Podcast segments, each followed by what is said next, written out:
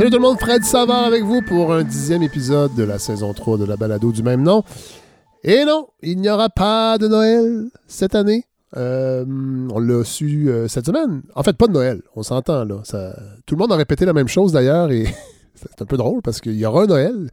Le gouvernement n'a pas encore le pouvoir d'abolir les fêtes comme ça, mais il n'y aura pas de rassemblement en zone rouge comme prévu. Évidemment, c'était prévisible, cela dit, on voyait bien tout ça venir. Euh, et le gouvernement, en fait, François Legault, en point de presse, a vraiment spécifié que ce n'était pas une décision de la santé publique, mais bien une décision du gouvernement. Alors, ça laisse supposer que la santé publique aurait permis les rassemblements. Euh, bon, les cas ne baissent pas vraiment. Les hospitalisations sont en hausse. Euh, je pense que on tombe pas en bas de notre chaise. Même qu'il y a des gens qui avaient déjà décidé de ne pas faire de rassemblement, même quand la possibilité euh, d'en faire était réelle avant le point de presse de cette semaine. Cela dit, on ne l'a pas noté beaucoup, mais les jeux. en fait, je ne savais pas ça. C'est pour ça que ça m'a étonné que François Legault dise que la santé publique, en tout cas, était visiblement d'accord et que c'est une décision gouvernementale, parce qu'en même temps, on a appris, euh, j'ai appris cette semaine, en début de semaine, dans le Journal de Montréal, oui, euh, je suis abonné aussi au Journal de Montréal. Et euh, il y avait un article vraiment étonnant que les, jeux d'évasion sont permis par la santé publique. Et là, il y a des entrepreneurs qui disaient, ben voyons, nous, on a décidé de ne pas rouvrir parce qu'on trouve que de mettre plein de gens de maisons différentes dans un endroit clos pendant plus qu'une heure, c'est-à-dire les jeux d'évasion, c'était une mauvaise idée. C'est vraiment difficile à suivre parfois. Euh, les, injonctions de la santé publique. Mais bon, cela dit, euh, François Legault, dans son paternalisme habituel, euh, a tenu quand même à nous faire des suggestions d'activités, même si ce Noël sera tranquille. Et pour ceux qui, ne les auraient pas entendus, je vous les partage. Si jamais vous ne savez pas quoi faire parce que vous ne verrez pas mon oncle et ma tante, François Legault avait ses suggestions pour vous. Ce que ça veut dire, c'est que cette année, on va avoir un Noël qui est tranquille, qui va être tranquille essayer de prendre le bon côté des choses. On n'aura pas de visite dans nos maisons. Donc, euh, quand on a une coupe d'années de plus, ça veut dire qu'on pourra faire des petites siestes, des sommes, comme on dit, dans l'après-midi après leur repas, lire des livres, toutes sortes de livres, et faire des Zooms, des Teams, euh, s'appeler au téléphone. Euh, mais ça va être un Noël tranquille. Alors voilà, on pourra faire des sommes. Mais ça fait longtemps que je n'avais pas entendu ça, faire un petit somme au lieu de dire une sieste. Alors, euh, ça va être tranquille. Merci, François, de nous faire ces suggestions. Euh, lire des livres, tout plein de livres. Je ne reviendrai pas sur cette polémique de l'Association des libraires. Oh que non. Euh, on lit bien ce qu'on veut. Cela dit, peut-être moins de suggestions de lecture de vedettes. Ça serait pas une mauvaise idée.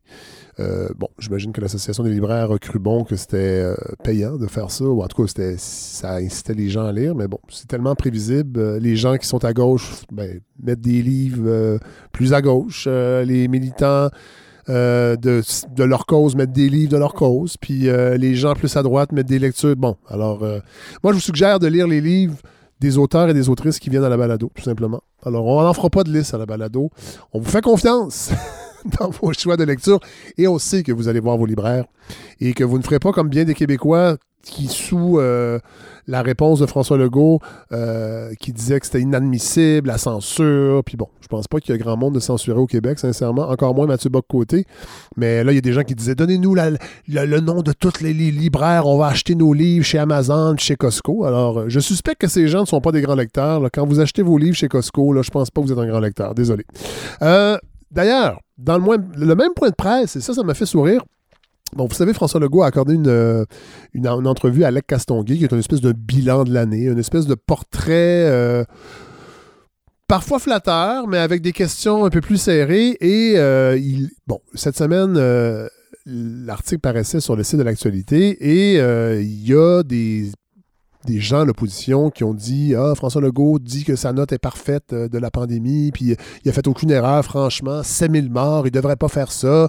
Puis euh, je vous rappelle, en fait, rappelez-vous le point de presse où il annonçait que les, fêtes de Noël n'étaient pas permises. Il a également, euh, il a également fait cette déclaration. Je suis pas le genre de gars à penser qu'il est parfait. comme on disait dans le temps, les plus vieux, on s'en rappelait, comme Réal Giguère, mais je euh, euh, me remets en question, puis je veux euh, rassurer tout le monde. Je ne considère pas que je suis parfait, là, loin de là. Bon, alors il faisait une allusion à, à. Avant de, vous donner un peu, peut-être, d'élucider ce mystère, pourquoi il citait Réal les plus vieux auront compris de quoi il parlait. Mais je veux juste revenir à l'extrait exact de l'article, parce que je Bon, je pense que les partis d'opposition ont un travail à faire et ils le font habituellement bien, mais là, j'ai l'impression qu'ils sont allés un peu vite et c'est pour ça que François Legault a, cru bon de dire que non, je ne suis pas parfait. Parce que dans le fond, la question d'Alec Castonguay dans son texte était Avez-vous fait une erreur? Là, il parlait de la pandémie. Quelque chose que vous aimeriez refaire différemment? Et là, François Legault répond Non, je n'en vois pas. Quand je regarde la deuxième vague, je considère que 80% des problèmes sont réglés dans les CHSLD. Il y aura 10 000 préposés de plus bien payés. Bon. Et là, il dit. Euh, il dit un peu ce qui a été fait et ce qui reste à faire. Et dans le fond, les, partis d'opposition ont tiqué parce qu'il a dit non, je n'en vois pas. Et sincèrement, à la défense de François Legault, euh, je pense qu'il est en droit de dire que tout ce qu'il a fait, il, pense avoir fait la bonne chose. Je pense pas qu'il disait qu'il tout était parfait.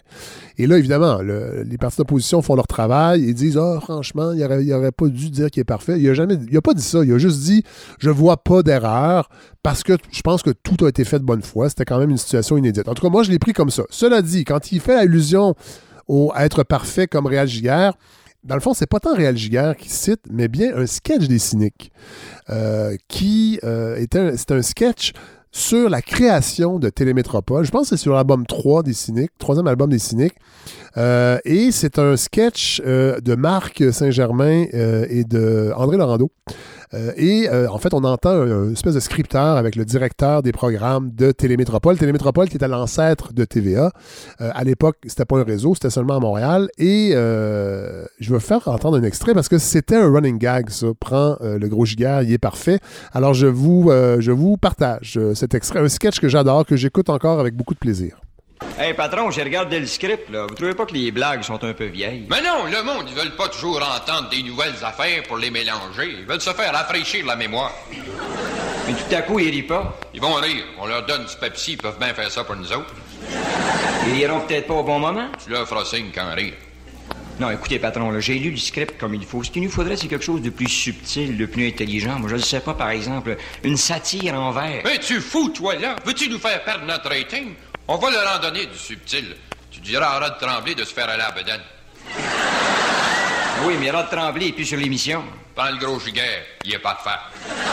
Alors voilà l'origine de la perfection de Réal Giguère, euh, cité par François Legault. Et ça, c'était un running gag. Ça revenait trois fois dans le sketch. Prends le gros giguère, il est parfait. Et d'ailleurs, ça m'a fait penser en, vous... Euh, en, allant chercher cet extrait-là qu'un épisode de Brouillon de culture sur les cyniques, ça serait vachement intéressant. Moi, j'ai plusieurs, euh, beaucoup, beaucoup de leurs albums sur vinyle. Je sais qu'il y en a qui sont disponibles sur les plateformes d'écoute également, donc ça serait pas seulement, ça serait pas euh, juste de parler de vinyles qui sont difficiles à trouver. Euh, et il y a un excellent livre aussi qui a été écrit sur, le, groupe des cyniques. Alors, je pense que ce serait un bon épisode de Brouillon de culture. D'ailleurs, il y a déjà trois épisodes qui sont disponibles. A un quatrième qui s'en vient. J'ai juste pas le temps de le faire sur euh, l'album euh, Le Trésor de la langue de René Lucie. Ça va se faire sûrement dans le temps des fêtes.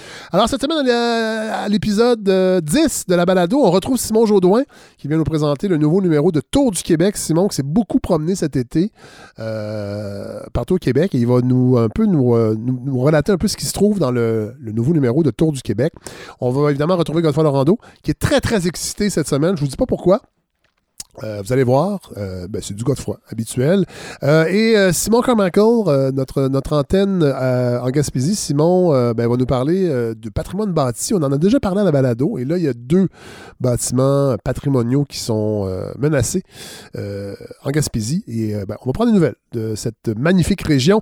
Mais on va tout de suite débuter avec le chercheur Bertrand Schepper de l'IRIS. Euh, L'IRIS, euh, c'est un, institut vraiment intéressant euh, que vous connaissez sûrement parce que souvent, on en entend parler dans les médias. on cite des études où des, des, chercheurs font des entrevues. Et Bertrand Schepper, je le reçois parce que l'an dernier, il a écrit avec Simon Tremblay-Pépin, un, un, essai vraiment intéressant, une réflexion vraiment intéressante sur l'Auto-Québec et sur la SAC, et avec le temps des fêtes qui s'en vient, et avec l'actualité aussi, on sait, avec le crime organisé, entre autres, tout ce qui se passe à, chez l'Auto-Québec. Je trouvais ça intéressant de ramener euh, ce livre qui est paru l'an dernier, qui est encore disponible en librairie, qui est vraiment, vraiment une réflexion sur... Euh, tu sais, on a, on a Hydro, euh, la pièce de, de, Christine Beaulieu, qui a vraiment eu un grand, grand succès, euh, une réflexion sur cette, cette société d'État. Je dis pas que Christine devrait faire une pièce de théâtre sur la SAC et l'Auto-Québec, mais on n'avait jamais réfléchi. Il n'y a, pas de livre qui existe sur, euh, sur ces deux sociétés d'État qui sont des vaches à lait vraiment pour, euh, le, trésor québécois, le trésor public. Euh, et il y a quand même des pratiques qui sont questionnables et ce livre-là qui s'appelle Du vin et des jeux le fait très bien. Alors voilà, je vous présente cette entrevue avec le chercheur Bertrand Schepper. Bon épisode tout le monde.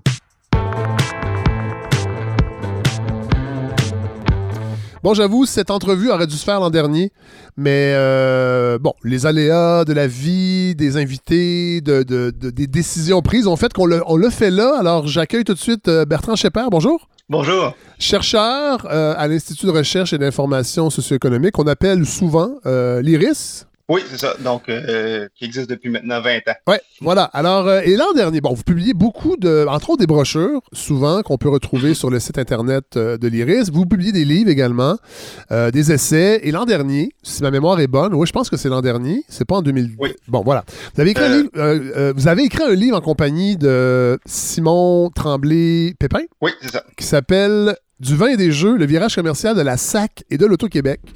Euh, livre à l'époque, ben, l'an dernier, que j'avais euh, que j'avais trouvé vraiment intéressant euh, parce que ben, vous, par, vous partez de l'historique des deux sociétés d'État qui sont les deux fleurons, en fait, on peut dire, euh, de, des sociétés d'État au Québec. Ben, si on enlève Hydro-Québec, oui. disons, donc Hydro-Québec étant le, le cœur oui, oui. de, des sociétés d'État. Oui. Mais, mais certainement euh, celle qu'on connaît le plus pour, pour le reste. Bon, voilà. Et là, l'actualité euh, a fait en sorte l'actualité récente, entre autres avec ce qui se passe au Casino de Montréal. C'est le Journal de Montréal qui en a beaucoup parlé, son bureau d'enquête, euh, les liens entre le crime organisé, la complaisance, en fait, de l'Auto-Québec envers le blanchiment d'argent qui se fait euh, au Casino de Montréal, euh, vraiment toute voile ouverte, on peut dire ça. Et euh, c'est drôle, une petite pub qui m'a qui m'a qui puis j'ai repensé à votre livre. J'ai dit ok, là c'est le temps.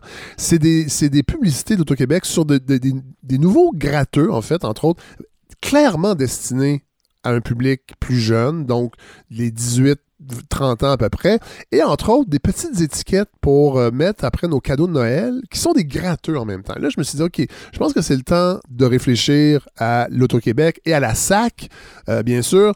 On a, il y a le temps des fêtes qui s'en vient. Et là, votre livre, j'ai rouvert le livre, je l'ai relu, en fait, je dois l'avouer. Euh, donc, j'ai lu deux fois. Et là, je me disais, on va, inviter Bertrand Schepper pour en parler.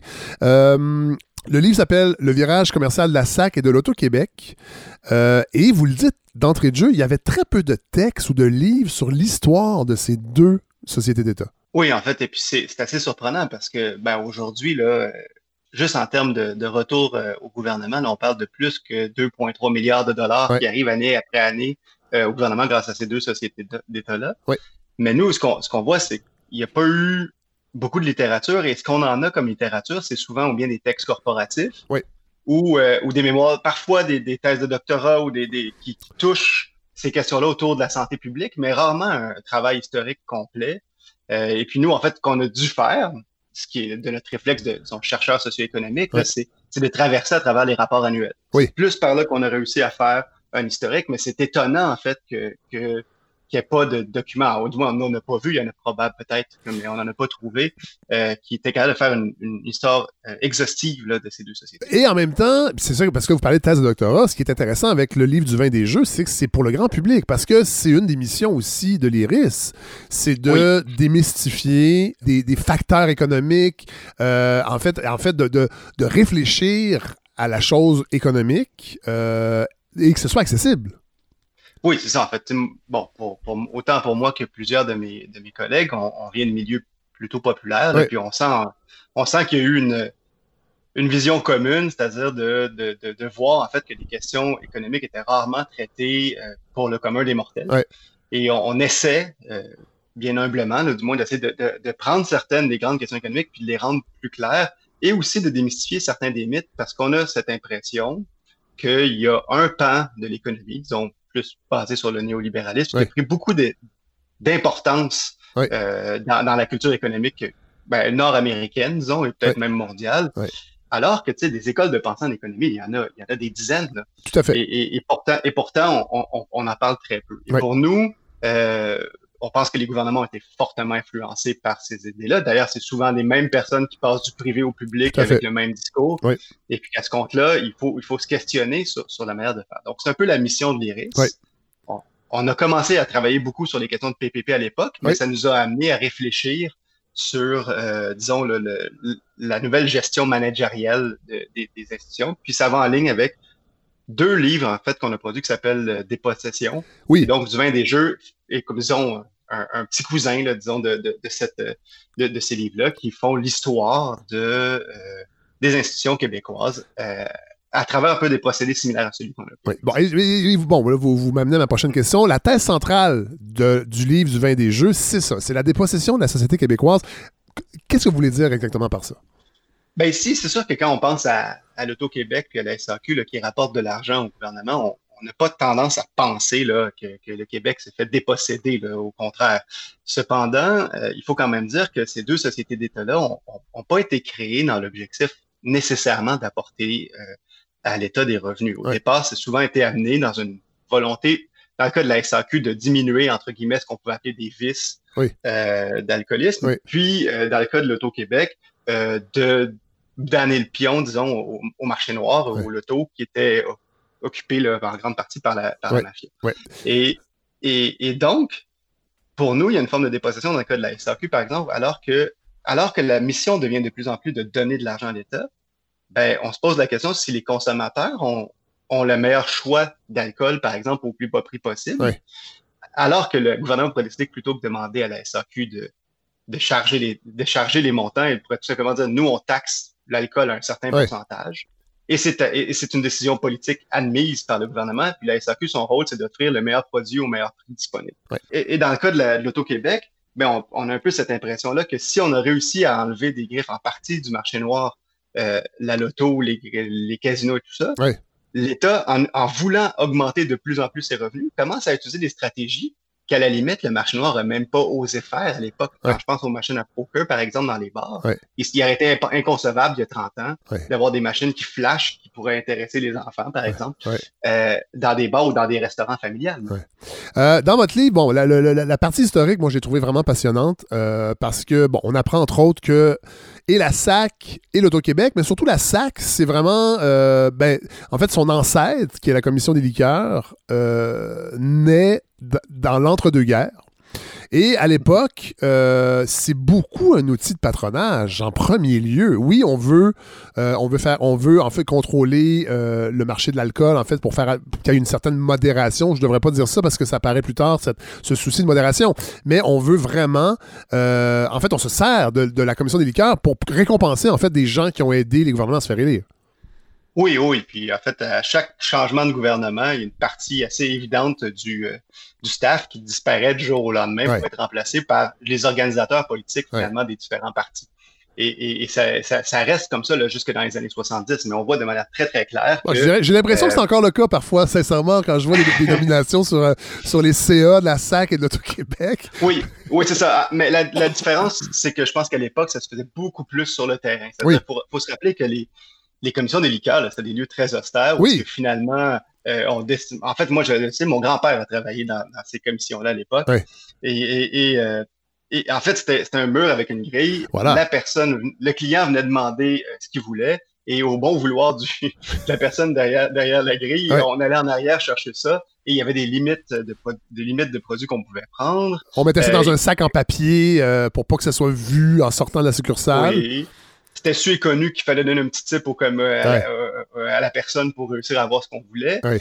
Et puis, en fait, l'objectif derrière ça, c'était de limiter le nombre de bouteilles vendues. C'était une forme de tempérance. C'était un mouvement qui était plus fort et, et- et- et à ce moment-là. Oui. Mais c'était vraiment vu comme un vice, l'alcool. Et on voulait contrôler ce vice-là. Évidemment, on était bien contents pendant, euh, alors que les touristes américains venaient pe- pendant les moments où est-ce que, où est-ce que l'alcool était interdit aux États-Unis. Oui, Mais, mais, mais, mais sinon, l'objectif était avant toute chose euh, de, diminuer la vente d'alcool et à la limite de transformer les goûts des Québécois oui. vers le vin pour diminuer les problèmes sociaux. Oui, parce qu'on considérait que le vin était beaucoup moins effet, presque médicinal, contrairement à la bière puis au fort. Oui, c'est ça. et puis, ah, parce que, ben, en fait, il faut comprendre qu'au Québec, c'était le gin qui était très fort. Oui. Hein. Et, donc, à ce moment-là, ça créait des enjeux de santé publique importants. Oui. Euh, et, c'était la manière de tempérer. En fait, c'était le compromis québécois par rapport à ce qui s'est fait ailleurs, là, au Canada. C'était le compromis québécois, c'est plutôt que d'interdire, essayons de convaincre les gens de boire moins fort. c'est incroyable. Euh, on apprend aussi que, bon, l'Auto-Québec, euh, l'ancêtre de l'Auto-Québec, en fait, je dirais pas l'ancêtre, mais le père spirituel de la loterie, c'est le curé Labelle. Oui, oui, oui, qui, qui, qui a en essayant de, de, de, vendre, de prendre de l'argent pour vendre des, réussir à donner des terres ou à vendre des à donner des jambons. En fait, les premières loteries, c'était ça. On gagnait des jambons au Québec. Euh, et, et, et, l'objectif était euh, de permettre à euh, financer le, disons, l'agrandissement du territoire québécois ou la, et d'amener des colons sur les territoires, ben, en fait, dans, dans, les pays d'en haut, en fait, au final, pour permettre de, de, de coloniser un peu plus le territoire. Et, après, ça, ben, les villes, notamment Montréal, ont fait, beaucoup d'efforts pour essayer d'avoir leur propre loto, financer par exemple les Jeux olympiques. Ben ça, on va y revenir, on va y revenir parce qu'avant ça, il y a eu le Monument national, qu'on connaît bien sur la rue Saint-Laurent. Il y a eu une tentative de le financer mhm. par les loteries, mais là, le gouvernement fédéral s'en est mêlé parce que très rapidement, il y a une tension entre le, le fédéral et le provincial par rapport à l'organisation des Jeux de hasard. Oui, parce que c'est, on, comprend en fait que c'est très populaire et on comprend, euh, en fait, il y, a, plusieurs tensions. D'une part, il y a les tensions entre euh, les religions, hein. c'est-à-dire que chez les catholiques et les protestants, c'est pas du tout vu de la même manière. Euh, au Québec, disons que on, voit les, en fait, on voit les jeux de hasard comme comme des jeux qui sont disons, moralement répréhensibles du point de vue de la religion. Oui. et, ce qui permet d'ailleurs à une certaine forme de, en fait, chez les protestants, de s'enrichir grâce à ça, euh, qui ont, qui ont, qui ont eux-mêmes des, des, des, procédés de loterie. Puis c'est comme ça que certains immigrants vont se développer. Et dans le Red Light au Québec, par exemple, ça va être beaucoup de ce type de loteries-là qui sont des loteries avec euh, des, des, petits gains. Là, c'est pas, euh, pas des grandes choses, mais où, où les, les, gens de mauvaises intentions peuvent s'enrichir rapidement.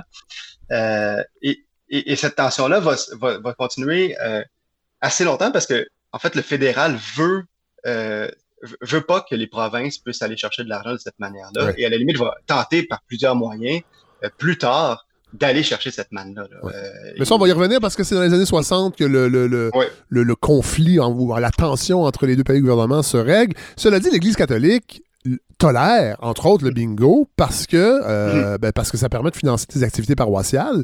Et c'est drôle parce qu'encore aujourd'hui, le bingo sert à financer, entre autres, beaucoup d'activités et de missions euh, d'organismes communautaires. Oui, en fait, euh, le bingo et le Kinzo aujourd'hui, qui sont des, deux, deux, côtés de la même médaille, là, euh, le même côté de la même médaille, c'est-à-dire, vont, vont servir. En fait, il faut avoir des permis pour recevoir de l'argent. Les différentes fondations vont recevoir des, comme par exemple, moi je pourrais dire que la fondation de l'école où ma fille va reçoit de l'argent du bingo local en pourcentage. Ça a été une manière de continuer cette mission-là que, que l'Église a tolérée pour aussi légitimer cette espèce de, de, de, de loterie aussi. Et, mais en même temps, on, y voit, il y a un questionnement à avoir. C'est-à-dire que plutôt que, par exemple, dans ce cas-ci, je suis bien heureux que, que, la fondation de l'école de ma fille reçoive de l'argent. Mais ça ne m'apparaît pas le rôle ben de l'Auto-Québec de financer des écoles. C'est le rôle du gouvernement. Et puis on peut avoir cette même questionnement questionnement-là sur comment ça se fait que les commandites des différents festivals sont faites par l'Auto-Québec. Alors, c'est au ministère de la Culture de financer des, projets. Et, et, c'est non pas une corporation de choisir ce qui serait bon ou mauvais pour sa, propre image corporative. Tout à fait. On, va faire, on, va faire, un bond dans le temps. On va aller tout de suite euh, euh, aux années 60. La Révolution tranquille va euh, ben, votre, en fait, la, mission et la structure et de l'Auto-Québec et de la SAC va se transformer. Euh, en fait, le, le, les revendications syndicales, entre autres, vont venir un peu court-circuiter le patronage parce qu'on va essayer, parce que là, il faut se rendre compte aussi, puis dans votre livre, vous, l'expliquez bien, euh, la gestion de la, de la, de, la commission des liqueurs c'est un peu à l'avenant. Il n'y a pas de structure euh, de distribution, entreposage. C'est très, euh, c'est très anarchique, en fait.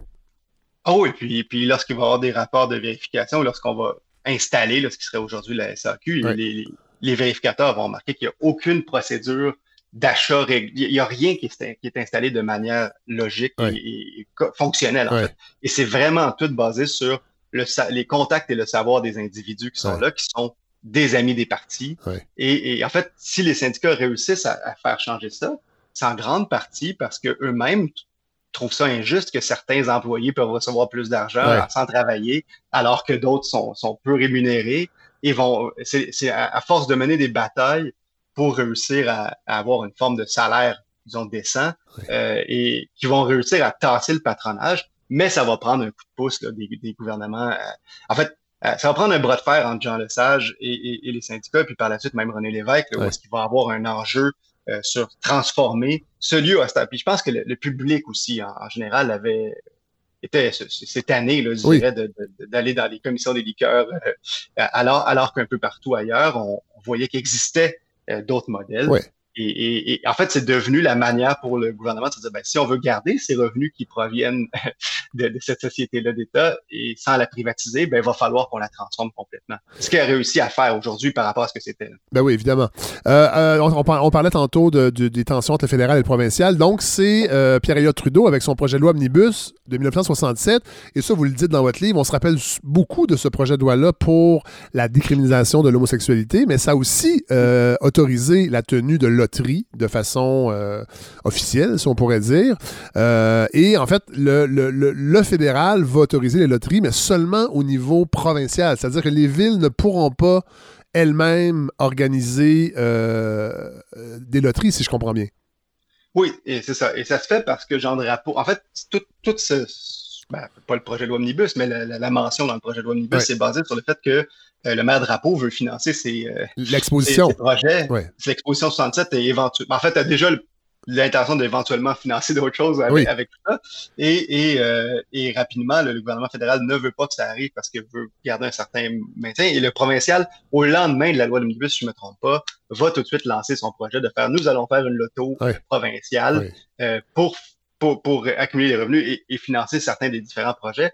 Mais il faut, faut, penser aussi que le fédéral veut aussi financer les différents Jeux olympiques avec ça à terme. Oui. Et, le sport amateur, ce qui va pas, pas toujours réussir. parce que, parce que Jean Drapeau, en fait, et pour contourner aussi cette interdiction-là, va parler de taxes volontaires pour enfouir les coffres euh, vidés par l'Expo 67.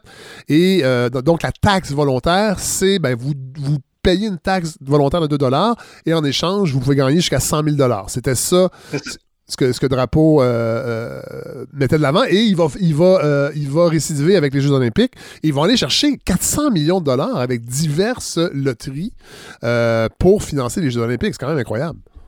Oui, puis, puis mais, mais, mais c'est là où est-ce qu'il y a une différence, c'est que de manière très évidente, c'est présenté de telle, de, de telle sorte. C'est une taxe volontaire. Ce qui n'est pas du tout le, langage qu'on utilise aujourd'hui. Euh, au contraire, on, on, on, pose beaucoup plus sur les gains potentiels que sur l'aide que pourrait apporter une euh, et, et, et, en fait, euh, très rapidement, on, on, voit que ça, ça marche, en fait. Ça score fort au Québec. Ben la loto devient très importante et, et très rapidement, c'est pas pour rien que l'Auto-Québec devient, disons, l'entreprise la plus la plus forte au Canada là, dans, ce type de, de, de, de l'auto-là, mais, mais, mais va développer ces jeux. Et, et, et 400 millions de dollars, c'est beaucoup, mais c'est par rapport à ce qui va se faire par la suite, ah ça va devenir euh, c'est astronomique aujourd'hui.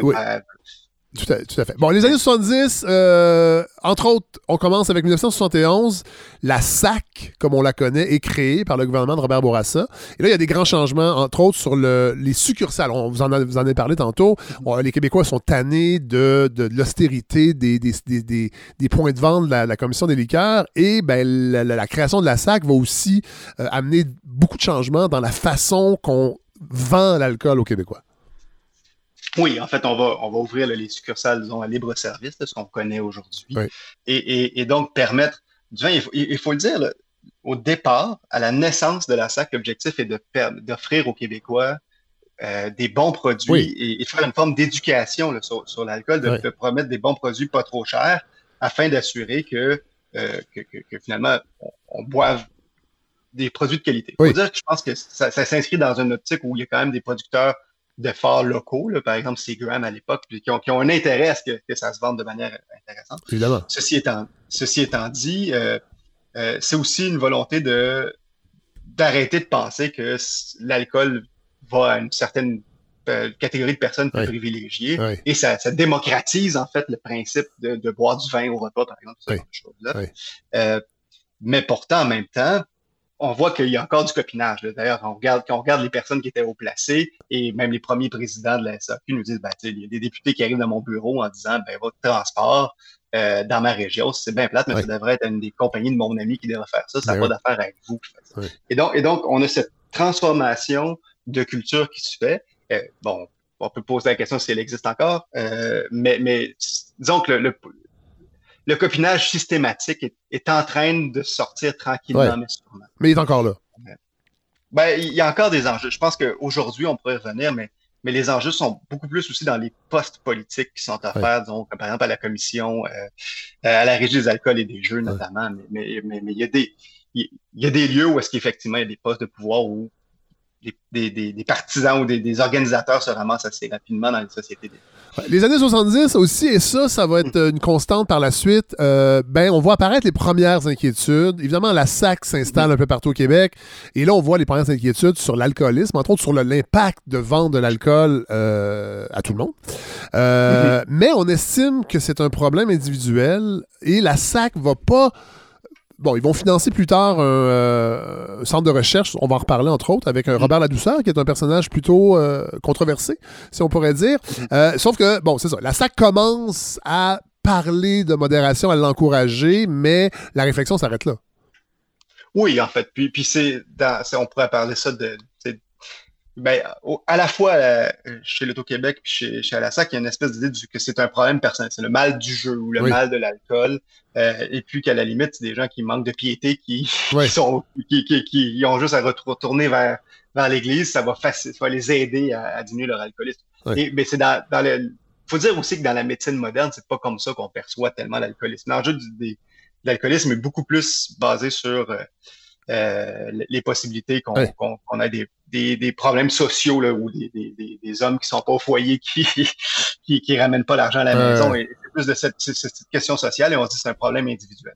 Et très, ben, très rapidement, éventuellement, la, la, pensée va changer à ce niveau-là, mais je pense pas qu'on peut dire que ces sociétés-là, ces sociétés-là qui sont à la fois pompiers et pyromanes, ont la capacité d'interagir intelligemment euh, et correctement dans, ces enjeux-là. Mais, mais d'ailleurs, bon, ben, venons, venons-y à Robert Ladouceur. En, en 79, l'Auto-Québec, elle aussi se rend compte que, bon, euh, peut-être que le fait de vendre, euh, des, des, des, des ben, d'organiser des loteries, euh, et, bon, je, fais une petite parenthèse avant de parler de Robert Ladouceur, mais en, au début des années 70, entre autres, la première loterie organisée mensuelle par l'Auto-Québec est organisée, et on apprend dans votre livre que les billets se vendent, oui, dans les concessions d'Auto-Québec, mais aussi dans les banques et les caisses pop. C'est quand même étonnant, ça. Moi, ça m'a étonné quand j'ai oui, vu oui. ça.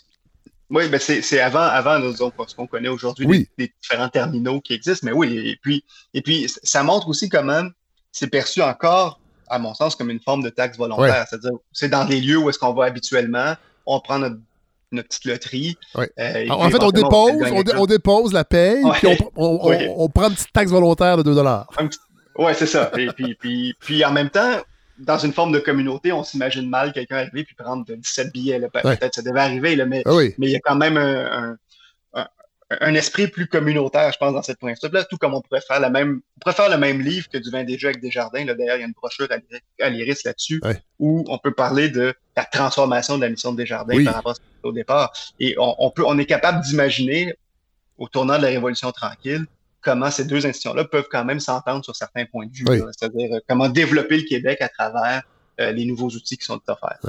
Bon, alors, euh, on, y venait. En 1979, l'Auto-Québec participe au financement du laboratoire des Jeux de hasard de l'Université de Montréal, dirigé par Robert Ladouceur.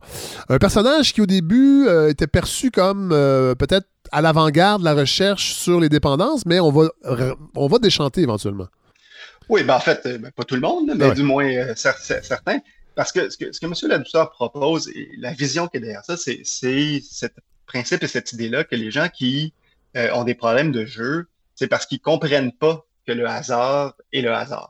Et qu'ils se disent, par exemple, sur une machine à sous, si je joue un certain nombre de fois, ultimement, je suis sûr de gagner. Elle va finir par payer si je reste là Elle va finir par payer. Et donc, et donc pour ça que je reste là. Et, et ça, c'est complètement... Euh, en fait, c'est vrai que c'est peut-être certaines personnes ne comprennent pas ça, mais c'est occulter complètement toute la promotion ben que peut faire une organisation comme l'Auto-Québec à vous inviter à venir faire toute la, euh, à la fois dans les, dans les machines à sous, les casinos ou les loteries, de, de, l'impact que peut avoir euh, le travail marketing de ces organisations-là et surtout de se poser la question sur à quel point l'État a besoin de cet argent-là et donc tout intérêt à ce qu'on pousse euh, l'enveloppe pour avoir le plus de clients possible. Et les, récents problèmes au Casino de Montréal ne sont qu'un exemple parmi tant d'autres de comment, euh, comment, en fait, le gouvernement n'a pas intérêt à réglementer très fort et de s'assurer, par exemple, qu'il n'y a pas de, de gens qui n'ont pas, qui, qui ont pas les moyens de venir s'installer euh, au casino, d'aller à la machine à sous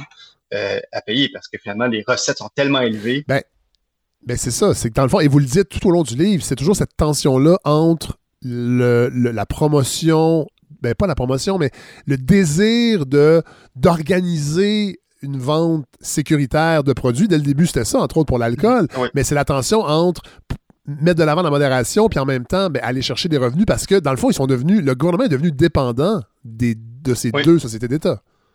Oui, en fait, parce que ce qu'on voit, ce que le gouvernement a fait dans, dans, les dernières années, ben, en fait, c'était c'était la suite logique de ce qui se faisait déjà. C'est-à-dire, on promet des baisses d'impôts ou, euh, on, promet de baisser les revenus de l'État ou sinon on fait de l'austérité pour essayer d'avoir le plus d'argent possible. Donc, de l'autre côté, on, a ça et de l'autre côté, on a des, actifs qui peuvent rapporter de l'argent.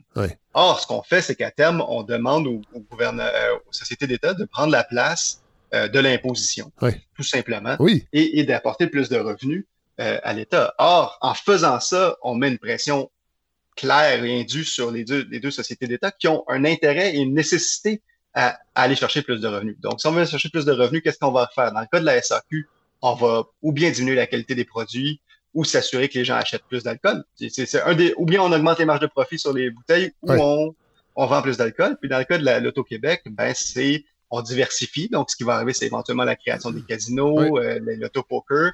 Euh, ou sinon, euh, ben, on, fait, on fait plus de marketing et on s'assure que le monde va, venir euh, jouer plus. Et ce sera pas uniquement, et ça, c'est ce qu'on essaie de nous faire croire, qu'au casino, c'est surtout les touristes. C'est grâce aux touristes. Mais c'est pas ça du tout, en fait. C'est pas, ça qui arrive. Puis c'est pas pour rien qu'il y a des y a des gens, des usuriers ou des gens qui se tiennent au casino. Parce qu'il y a des, il y, en a des, personnes qui, sont prêtes à la gorge. Euh, ben, dans le fond, c'est drôle parce que c'est comme si on revenait à cette idée de taxe volontaire, mais on pousse pousse pour que les gens. En fait, on laisse ça sur la responsabilité des gens. Et rappelons, et, moi, ça m'a étonné dans votre livre, entre autres, euh, les années 80, la consommation d'alcool baisse au Québec. Euh, la, consommation de vin stagne, la consommation de spiritueux recule, et c'est là que la SAC, parce que le gouvernement lui demande des rendements, va va pas, va pas laisser les choses aller, va hausser le prix euh, des bouteilles. On a même vu des augmentations de 35% euh, sur certains produits. C'est quand même incroyable. Et là, c'est là, là que l'aspect vache à lait euh, commence à, à, prendre de plus en plus de place.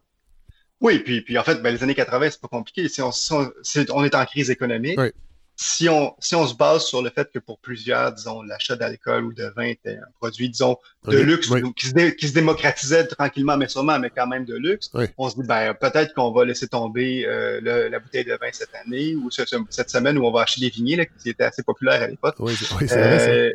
Euh, plutôt que d'acheter plusieurs bouteilles.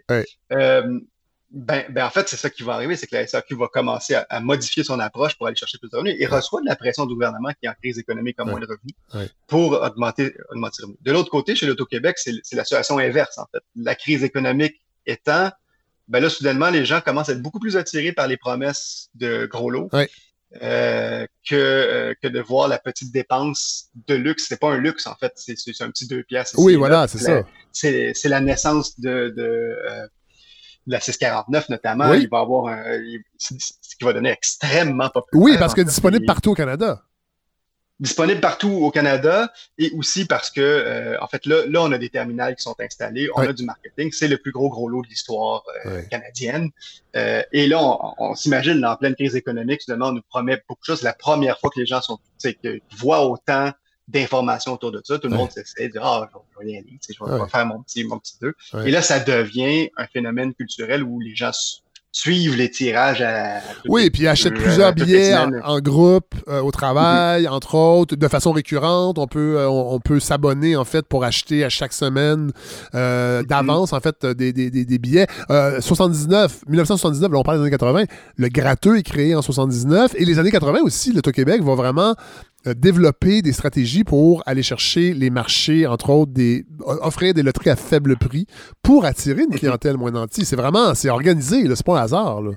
Oui, là, ça devient, ça devient les deux à la fois. À la fois, on sert des, on, crée des loteries de luxe, disons, les, qui vont qui vont coûter 10 dollars pour un, pour un billet, donc on, on, change de l'optique habituelle. Mais en même temps, on crée des, des, petites loteries quasiment journalières avec des petits montants pour revenir, pour, pour avoir souvent des, des, euh, des retours rapides. Et évidemment aussi, il faut le voir, tout ça est publié dans les journaux, tout ça est, ramené de manière plus claire. ça devient, l'Auto-Québec a, elle-même ses annonces, ne, serait-ce que par les commentateurs qui parlent du fait que des nouvelles lotos, que des lotos qui, donnent des gros, gros lots. Et, à ce moment-là, on, voit, et le gouvernement, je pense, le voit à ce moment-là, la capacité de ces sociétés d'État-là à augmenter leurs revenus. Et à partir de là, on va sentir, à la fois le virage le néolibéral là, à partir du début des années dans les années 80, de, de, voir cet outil-là comme, comme un lieu de revenu, mais aussi tout le management transformé, euh, ce qui était des sociétés qui, au départ, se devaient de, de, de, de gérer une certaine tempérance ou de gérer des, des questions morales lourdes, à carrément un outil qui va servir l'État. Et ça va devenir ça dans les années 80, mais très clairement dans les années 90-2000, on évacue à la limite la question morale. Ouais. Entre autres avec l'arrivée de Gaétan Frigon à la SAC, qui lui va vraiment faire euh, va, va, va, faire un virage vraiment très commercial, multiplication des promotions, ce qu'on n'avait jamais vu dans l'histoire de la SAQ, c'est-à-dire organiser des promotions sur différents produits, les annoncer en succursale. Euh, et d'ailleurs, en 98, les Québécois, euh, et ça, on l'apprend aussi dans votre livre, consommaient en moyenne 9 litres par capita annuellement. Et quatre, ans plus tard, ça va augmenter à 13 litres quand même. C'est pas juste, pas juste une ouverture des Québécois euh, au vin, c'est qu'on a vraiment poussé via les succursales la SAC pour, euh, pour, que les gens consomment plus. Mm-hmm. Oui, en fait, ce qui, est arrivé, c'est qu'on a Gaétan Frigon qui, qui, est, un drôle de personnage quand même, qui apparaît, qui, qui, va être dans l'histoire de l'Auto-Québec aussi plus tard, qui, qui est un gestionnaire de chez Steinberg notamment, euh, qui arrive qui dit, ben en fait, on peut augmenter les revenus en utilisant les, manières du privé. Oui. L'arrivée un peu plus des circulaires, la création de bannières chez l'auto, chez, la SAQ notamment, et, et, de faire de la publicité vont permettre en fait euh, à la SAQ de promouvoir ses produits, ce qu'on faisait pas. Oui. Et, et, justement, la question de tempérance et ces questions-là morales sont, sont on, dit bon, ben maintenant les Québécois, ils boivent du vin, c'est comme ça. On n'a pas d'inquiétude à avoir sur l'alcoolisme vraiment. Puis de toute manière, et, on peut le comprendre du point de vue de la SAQ. C'est pas de nos affaires si les gens ah C'est de la une question de santé publique, c'est au gouvernement à faire. le gouvernement, de son côté, fera rien. Ouais.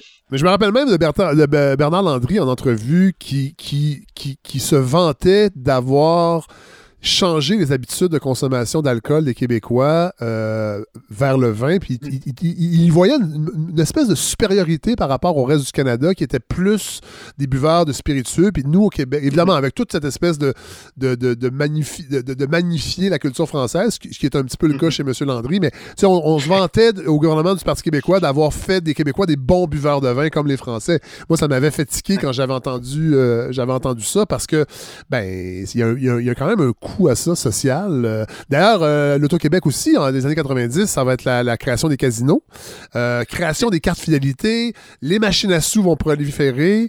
donc, on, le disait tantôt, on vise pas du tout une, clientèle touristique. Quand vous installez des machines à sous dans un casino, qui sont encore là aujourd'hui, des machines à 5 sous, on peut jouer à 5 sous, c'est pas pour attirer les touristes.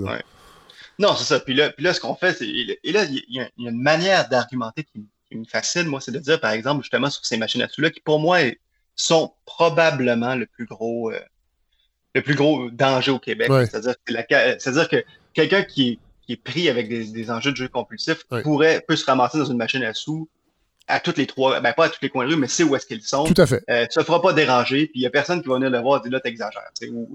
Et, et c'est très attrayant comme type de machine. Moi, et, là, on dit, ben, c'est pour. Parce que ce qui arrive dans ces années-là, c'est qu'il existe des machines à sous qui sont. Euh, qui appartiennent à la mafia. En fait, pour donner très clairement, moi, je me rappelle, je viens de Villemort. Là. Au coin de ma rue, dans le dépanneur, il y avait une petite cachette, là, il y avait une machine à sous. Euh, monsieur, il y a un ou deux monsieur qui se tenaient là, qui dépensaient là, qui avait peu de chances de gagner, puis le propriétaire du dépanneur avait probablement pas euh, un- le gros bout du bâton sur ouais. comment il s'arrangeait avec la machine. Donc, on disait, il faut enlever ça euh, des, euh, du Québec, et, et je pense que c'est vrai, fallait le faire. Maintenant, ce qui arrive, c'est qu'à la suite de ça, le gouvernement réalise à quel point c'est rentable. Aujourd'hui, les machines à sous, là, euh, ça, ça rapporte autant que les casinos là, en termes de revenus. C'est incroyable. Donc, et, et c'est- près de 900 millions de dollars de revenus. là.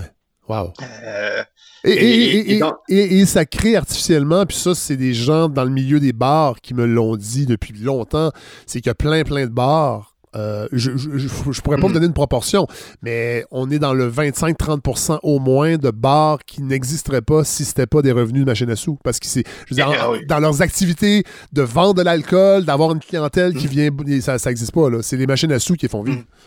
Oui, c'est ça. Euh, il y a- il y a- oui, puis c'est c'est particulièrement vrai aussi euh, dans certains euh, lieux en dehors des grands centres. Oui. C'est même le cœur, je dirais, de certains, de certains villages. Tout à C'est mais c'est ça. Puis en même temps, ces, ces machines-là sont aussi des bars. Il y a- En fait, la commission, euh, on, on l'a vu, il y a des, des travaux d'enquête l'ont démontré, a beaucoup de ces machines-là ou de ces bars-là, en fait, qui sont tenus par des par, par, par, le monde interlope, là, qui, euh, qui réussissent grâce à, à ces machines-là à blanchir de l'argent, notamment. Mais oui. Et, et, et évidemment. Et donc, et donc à, à ce compte-là, et, pourquoi on veut, en fait, si on fait un petit saut dans le temps aujourd'hui, pourquoi ça, ça arrive? C'est parce que la, la Commission des alcools et des jeux à peu près pas d'inspecteurs. là. Il y a, quoi, il y a peut-être sept ou huit inspecteurs euh, qui visitent euh, un bar par semaine ou à peu près. Donc, au final, c'est le laisser-aller complet à ce moment-là. La Commission d'alcool et des jeux, pour vous donner une idée, là, elle a des revenus euh, d'à peu près, si je me trompe pas, euh, 39 millions de dollars, puis elle redonne 20 millions de dollars en, en, en, en dividendes, ouais. alors qu'il manque de personnel puis qu'il manque de régisseurs. Donc, on est déjà dans un drôle de, de- de situation. Là. Bon, Parlons- et par- ben, mais bon, Parlons des années 2000, on est, on est en plein dedans. Bon, euh, Jean Charest, entre autres, va transformer aussi la mission. Ben, pas transformer, mais on va vraiment y aller de plans quinquennaux pour s'assurer de, garnir les coffres. Là. On est, euh, Bon. Et le débat de la, priva- de la privatisation va vraiment euh, être plus pressant qu'avant, bien qu'il existe depuis longtemps. Bien sûr, on n'en a pas parlé, mais dans le livre, vous le dites bien, ça fait longtemps qu'on le Parti québécois, entre autres, de René Lévesque, avait, Mhm. avait réfléchi, ça avait même passé proche. Bon, euh, on se rappelle de l'I- euh, l'Institut économique de Montréal, qui est un peu votre némésis, si, je, pour- si je pourrais dire. Ben. Euh, non, j'exagère, là, mais... euh, mais... non, non, mais on- on- on- nous existons parce qu'ils ont existé. Bon, Donc, ben voilà. c'est- une réponse, C'est ça. ça fallait une réponse à ce qu'ils disaient. Bon, voilà. Alors, l'IADM, entre autres, Éric Duhem, vont vraiment euh, tenter de remettre sur la sellette la privatisation euh, de la SAQ. D'ailleurs, le- l'IRIS, je me rappelle très bien, il n'y a pas si longtemps, d'avoir, euh, on, va, on va le dire, fermé un peu la gueule à l'IADM euh, avec, avec de la documentation. Parce qu'en fait, c'est qu'on on, on- on parlait beaucoup de l'Alberta, entre autres, du modèle albertain. Parlez-nous un peu de cet épisode-là parce que... malgré ce qu'on dit depuis euh, presque une, demi-heure sur l'ampleur que, que prend la SAC et l'Auto-Québec, ça serait ça serait une très mauvaise idée de privatiser ces deux sociétés-là. Oui, en fait, et, le discours sur la privatisation tient sur, sur une chose, c'est-à-dire, en fait, sur deux choses. La première chose, il tient sur le fait que le prix de l'alcool serait plus cher au Québec qu'ailleurs au Canada. Ouais.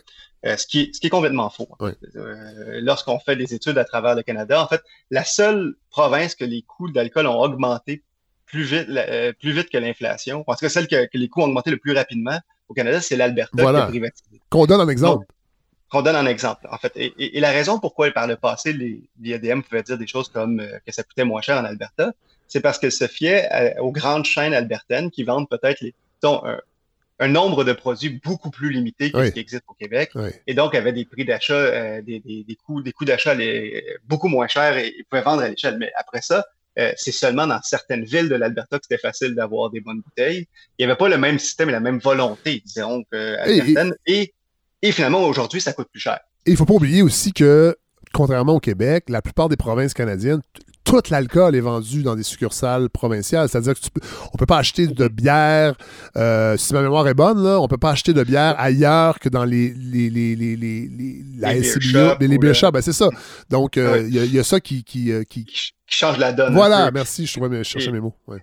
Et, et aussi, souvent, ce que l'IADM faisait pas, c'est de comptabiliser euh, la vente d'alcool dans les épiceries. Oui, et, voilà. et donc, et donc, si on prend, si on prend l'ensemble du, du modèle québécois qu'on qu'on dit public, mais quand même, euh, il existe du, la vente de vin dans les épiceries, il Ouais. existe des modèles qui sont pas et, et qui le modèle permet à ce que normalement partout au Québec, euh, il y a une diversité de vente qui est plus grande euh, partout au Québec que ce que serait dans d'autres provinces. Oui, et les, et les vins, Et- et les vins d'épicerie sont pas moins chers. Hein? Euh, je veux dire, sont, sont souvent 15, 16, 17 dollars et c'est du vin assemblé. Euh, bon, moi, j'en bois plus, là, mais pour, pour cuisiner, des fois, j'en achète à l'épicerie. Mais je veux dire, c'est Mhm. toujours cher, c'est pas des bons vins. Là.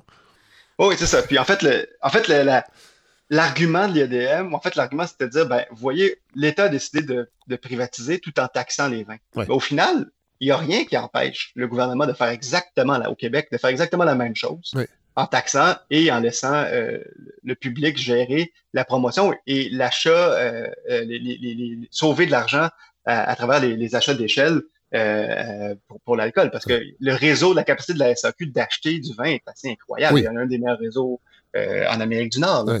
Euh, et, et donc, à ce compte-là. Et l'autre argument qui était utilisé par l'IDM, c'était ben ça va nous permettre de payer la dette. Ouais. Mais là, c'est un argument qui fait pas de sens. N'importe qui qui a un actif qui rapporte annuellement là, a aucun intérêt à dire je vais vendre tout ça pour payer ma dette, Oui, surtout sachant que euh, à terme, la SAQ va rapporter plus que son prix de vente. Ouais. Euh, et, et, et qu'en même temps, on, on en parle peu, mais tu sais, les, les politiciens se vendent souvent de la cote de crédit du Québec qui s'est améliorée. Elle s'est améliorée, entre autres, parce que le Québec a des actifs Voilà. qui lui rapportent de l'argent.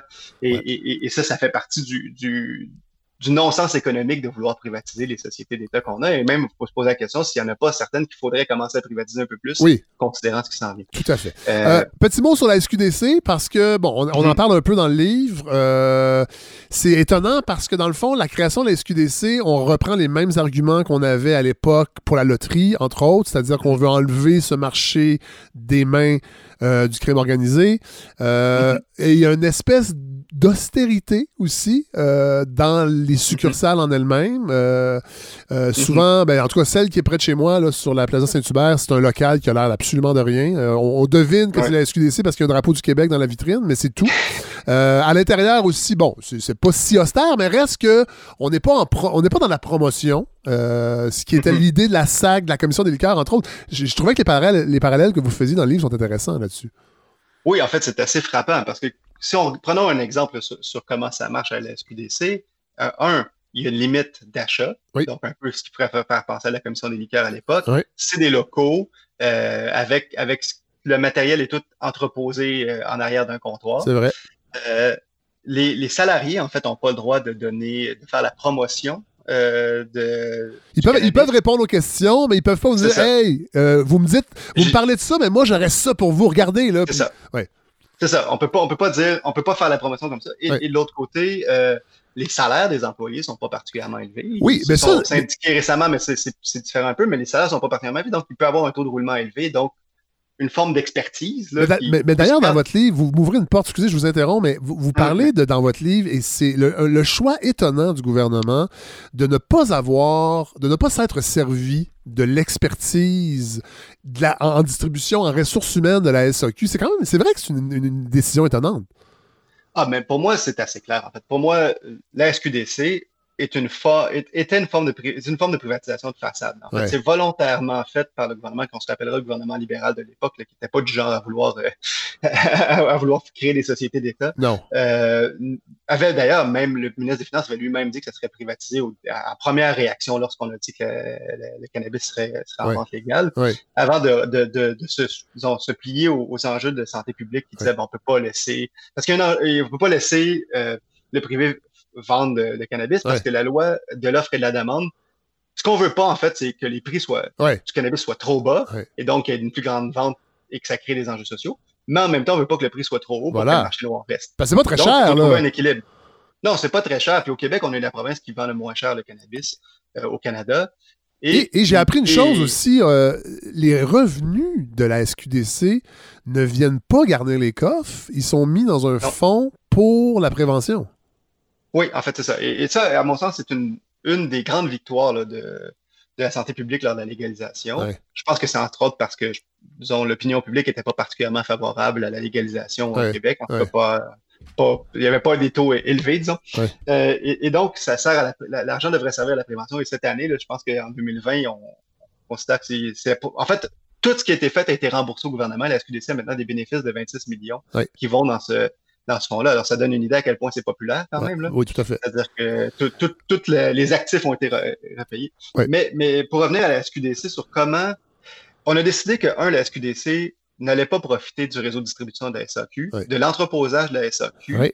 Euh, on demande en fait aux entreprises privées de serv- de- de- d'arriver en succursale avec leur, leur matériel qu'ils ont eux-mêmes transporté, qu'ils ont eux-mêmes étiqueté avec les données, avec les, euh, avec les informations du Québec. Euh, donc, en quelque sorte, la seule chose qui est publique, la SQDC, c'est les magasins qui vendent des produits. Et encore là, comme il n'y a pas d'entreposage ou rien d'autre, on pourrait croire que c'est extrêmement facile à privatiser. Ce qui est parce que du jour au lendemain, on pourrait dire, ben, euh, on, on- on privatise certaines des succursales On n'aurait pas à démanteler grand-chose, en fait. on n'aurait pas à démanteler grand-chose et, et en plus, on aurait déjà des, des- pour des investisseurs potentiels des promesses de revenus élevées Oui. et, euh, et des salaires plutôt bas. là. Oui. Donc, il n'y a pas de convention collective. Il- bon, il y, a, il y a des enjeux de syndicalisation présentement et c'est en train de peut-être changer, mais, Oui. mais, mais, mais dans l'idée au départ, moi, je suis persuadé que l'objectif était d'éventuellement créer une forme de, de, de privatisation à terme, attendre quelques années pour le faire. Et, et je serais pas surpris que ça arrive, en fait. Euh, Quoique, aujourd'hui, je pense que les Québécois verraient mal, en tout cas, mal que ça, que ça ne rapporte pas, euh, du moins dans un fonds de santé publique, Oui. ou de privatiser ce genre de, ce, ce genre de projet-là. Et je pense que c'est pour ça que c'est comme ça. Mais ceci dit, on a fait le strict minimum dans ce qui est de la création d'une société d'État. Bon, on termine avec ça. Euh, en fait, je veux terminer avec l'IRIS. Parler un peu plus de l'IRIS parce que vous êtes en campagne de financement. Par- en fait, parlez-nous de comment fonctionne le financement de l'Institut. Parce que pour les gens qui, euh, qui sont peut-être pas au courant, moi, le premier, je l'avoue, on a l'impression que c'est un financement qui arrive, euh, qui est en partie étatique ou bon. euh, comment, ça, comment ça fonctionne? Parce que je, je vous l'avoue, moi, je, je me sers souvent de l'IRIS. Euh, je pense que les gens auraient intérêt à le faire aussi, c'est-à-dire d'aller sur le site web parce qu'il y a de l'information vraiment, vraiment très actuelle, facile à consulter. Euh, en même temps, c'est pas, euh, on n'est pas dans le- la vulgarisation. Oui, on est dans la vulg- vulgarisation, mais en fait, il n'y a pas de concession sur la rigueur, entre autres. C'est vraiment un outil public. euh, important à mon avis. Et bon, comment fonctionne le financement? Parce que vous êtes en campagne de financement. Oui, en fait, l'IRIS, c'est un, un organisme indépendant. Donc, on ne reçoit pas d'argent ni du gouvernement, ni de chaires de, de recherche universitaire. là. Donc, c'est uniquement là, des, des individus.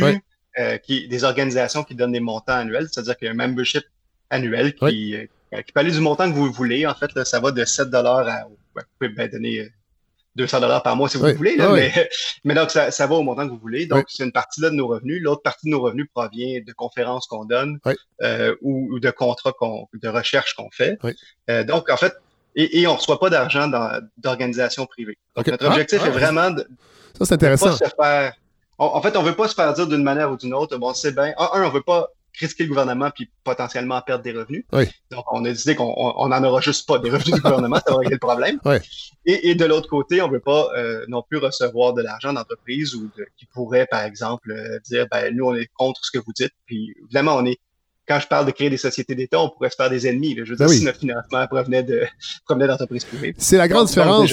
C'est la grande différence avec l'Institut économique de Montréal, qui, eux, ne disent Oui, en pas qui les finance, mais pourraient avoir euh, une, Ah ben, co- en une fait, co- une on- commande d'une étude d'une grande pétrolière pour dire qu'un verre de pétrole tous les matins au déjeuner, c'est bon pour la santé. Et ils seraient capables de, de Ben, fournir euh, une étude pour le prouver. Ben, ben, je- je- en fait, C'est moi qui le Euh, dis, il, pas serait vous. cap- il, serait, il serait- il serait capable d'y penser, euh, disons, mais euh, c'est ça. Donc, donc, donc c'est comme ça que vient notre financement. Donc, Oui. c'est pour ça que pour nous, euh, les membres individuels là, sont, sont très importants dans, Oui. notre, dans notre membership parce que non seulement euh, ils nous permettent de recevoir de, de- des revenus récurrents, mais aussi euh, de ne pas passer du temps à faire de la recherche de contrats Oui. et de passer plus de temps à faire du travail sur des sujets d'actualité qui nous apparaissent chauds et importants. Oui. Il faut dire aussi que chaque membre, en fait, une fois par année, les membres de l'IRIS, euh, on s'organise une espèce de, disons, un, un long référendum Oui. où, euh, où les membres décident d'une étude ou d'une sortie que l'IRIS va faire. Donc, une note Ah qui est financée uniquement par les membres.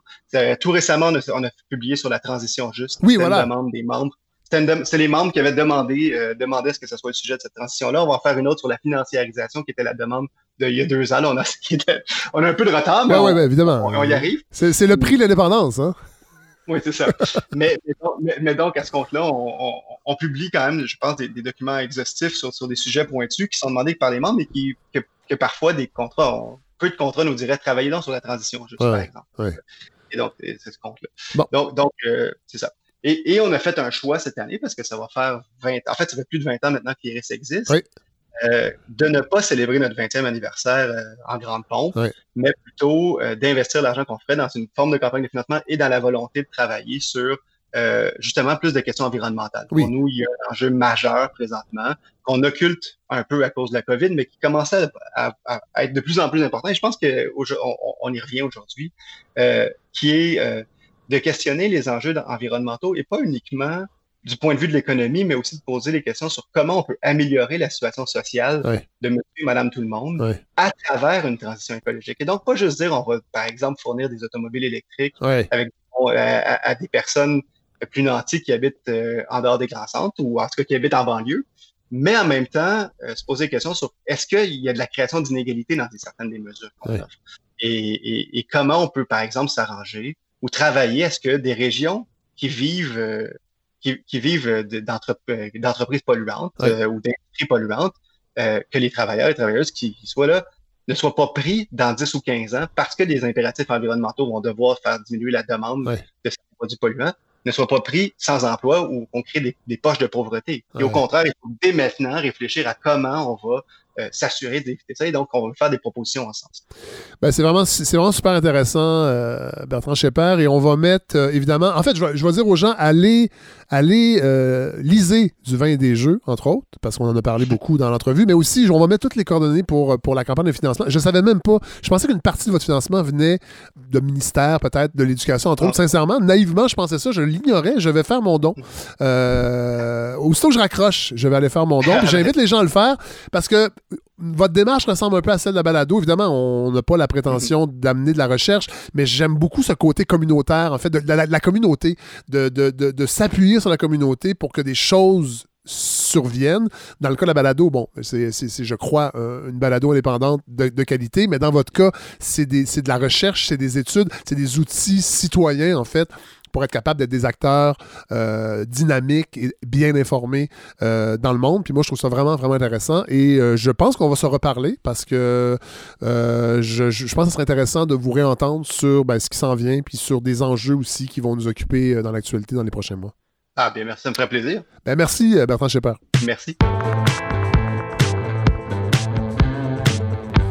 Alors, c'est le temps de retourner en Gaspésie, retrouver notre antenne là-bas. Simon Carmichael, salut! Bonjour. Vous savez qu'on a eu des très bons commentaires. Euh, les gens apprécient euh, ces antennes qu'on est en train de développer partout au Québec.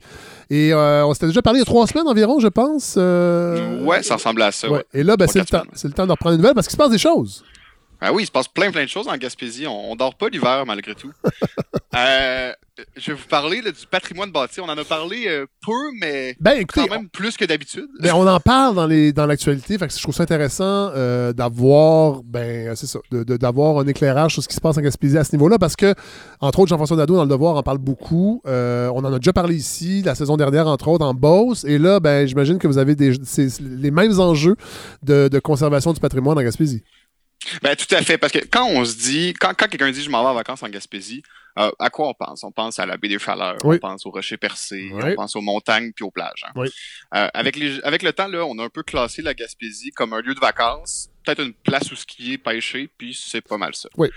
Ce qu'on oublie souvent, là, c'est que la Gaspésie, euh, en fait, c'est le début de notre histoire en tant que Québécois. Hein. À cinq minutes de chez moi, là, il y a le berceau du Canada. L'endroit où le fameux Jacques Cartier a planté sa croix à Gaspé. Puis juste un peu plus loin, on a des maisons ancestrales, on a des havres où on a séché de la morue pendant des générations. Euh, il y a beaucoup, beaucoup d'histoires ici. Puis surtout, il y a beaucoup de patrimoine bâti. Oui. Euh, personne va être vraiment surpris quand on va dire que le patrimoine bâti, c'est pas le sujet de l'heure. Euh, pourtant, c'est vraiment une des parties les plus fragiles de notre histoire collective. en fait, c'est le sujet, c'est-à-dire que l'actualité en parle, mais on a, on a un rapport particulier avec. et là, je vais, je vais donner l'exemple. En fait, je vais, je vais parler pour les francophones nous avons un rapport très particulier avec la langue et avec le patrimoine bâti, deux aspects d'une culture francophone vacillante, si on peut dire. Parce que je ne sais pas jusqu'à quel point il y a encore beaucoup d'anglophones en Gaspésie, parce qu'il y en a toujours beaucoup. Bon. Il y en a beaucoup. Et ils sont quand même euh, réputés pour avoir un souci de la conservation du patrimoine un peu plus élevé que du côté francophone. Je ne sais pas si vous le, vous le, voyez de, de, vos yeux vus. Ben, ce que je sais, c'est que quand, quand, on parle de patrimoine bâti, généralement, il est trop tard. En fait, c'est ça le problème. Oui, il y a ça. C'est qu'on parle du patrimoine bâti quand il y a un bulldozer à côté de la maison. Oui. Euh, généralement, c'est la ministre qui ah, euh, sort une ordre de ah, on va arrêter ça 15 euh, minutes avant que ça commence. Donc, on, on essaie d'aller un peu à l'aval de ça, puis on va parler justement euh, de ces patrimoines bâtis-là qui est plus fragile parce que le temps, lui, ben, il fait pas nécessairement la différence entre une maison ancestrale puis un bungalow à Boucherville. Euh, puis aujourd'hui, justement, on va faire un petit tour d'horizon de ce patrimoine bâti gaspésien-là, particulièrement celui qui a besoin de beaucoup d'amour. Donc, on va commencer par le phare de Cap-des-Rosiers. Euh, vite comme ça, là, il risque de pas dire grand-chose aux gens, mais c'est vraiment une des icônes touristiques de la Gaspésie. En fait, vous l'avez probablement déjà vu. Euh, carte postale, porte-clés, euh, il y a des dizaines d'objets touristiques à son effigie. Si vous avez écouté le chic Occupation Double, c'est dans son iconographie. Ah, OK. Donc, en fait, c'est assez populaire. C'est juste qu'il y a une différence entre les objets qu'on voit puis le bâtiment. Ben, on oublie de montrer son état précaire quand on, quand on en fait la promotion. Donc, pour parler du phare, je pense que c'est important de, de, rappeler un peu son histoire. Donc, on va retourner un petit peu, un petit peu à l'arrière en 1828. Euh, déjà là, les amiraux britanniques, euh, il y avait des pressions des armateurs pour faire construire des phares le long des côtes gaspésiennes, oui. euh, puis du Saint-Laurent, parce que sont assez, sont assez ardus, puis il y avait eu plusieurs naufrages. En 1847, euh, il y a un bateau qui quitte l'Irlande avec destination pour Québec. Euh, il y a 180 euh, migrants au bord du Carrick qui fuient la famine et les épidémies. Ils se disent, on s'en va à Québec, on va repartir notre vie. ils font les longues semaines de transport, etc., etc. Et ils se retrouvent devant le fameux Cap des Rosiers quand il y a une violente tempête. Le bateau fait naufrage. bilan, 48 personnes survivent. Le reste sont retrouvés morts sur les plages où ils sont disparus dans la mer. Et le bateau, c'était le Carrick? Le Carrick, exactement. Ah, intéressant. a 2 r ICK. Il y a un groupe euh, de musique trad, je pense, du Nouveau-Brunswick qui s'appelait les Carrick. Je ne sais pas si c'était un lien avec ce bateau-là, mais très populaire dans les années 70. Ça se peut très bien, ça, ça, aurait, ça aurait beaucoup d'allure. Je, je trahis mon âge. Poursuivez. Donc, ce naufrage-là, même s'il n'y avait pas Twitter, euh, il, a fait, il a beaucoup choqué. Oui. Euh, ça a été enfin, un élément déclencheur pour la construction de plusieurs phares le long de la côte, dont le phare des Cap des Rosiers. Mm-hmm en 1858. Là, assez, il y a assez longtemps. On termine sa construction. Euh, c'est une structure qui est particulièrement impressionnante. Là, on parle de 34 mètres de haut. Encore aujourd'hui, c'est le plus haut fort au Canada. Ah oui? Euh, ouais. En fait, on appelait ça des tours impériales. Euh, ils, en, ont fait construire quatre de cette trempe-là, dont le dernier avant celui de, en fait, le, dernier qu'on connaît avant Cap des Rosiers, c'est celui qui était sur l'île d'Anticosti, qui a été détruit en 67 parce que c'était trop, euh, il était trop instable. En fait. Mal entretenu. Évidemment. Ben, en fait, il était trop. Ouais, c'est ça. Il y avait, avait des difficultés. Puis avant qu'il tombe, ils l'ont fait tomber. Euh, en 1950, bon, on électrifie le phare, on l'automatise en 81. Puis en 77, euh, il avait été classé par le gouvernement fédéral comme bâtiment historique national. Donc c'est pas c'est pas c'est pas une question de classement là, ce phare là, c'est le problème. Déjà à ce moment-là là, en 81, euh, c'était presque un phare centenaire. En fait, c'était plus qu'un phare centenaire.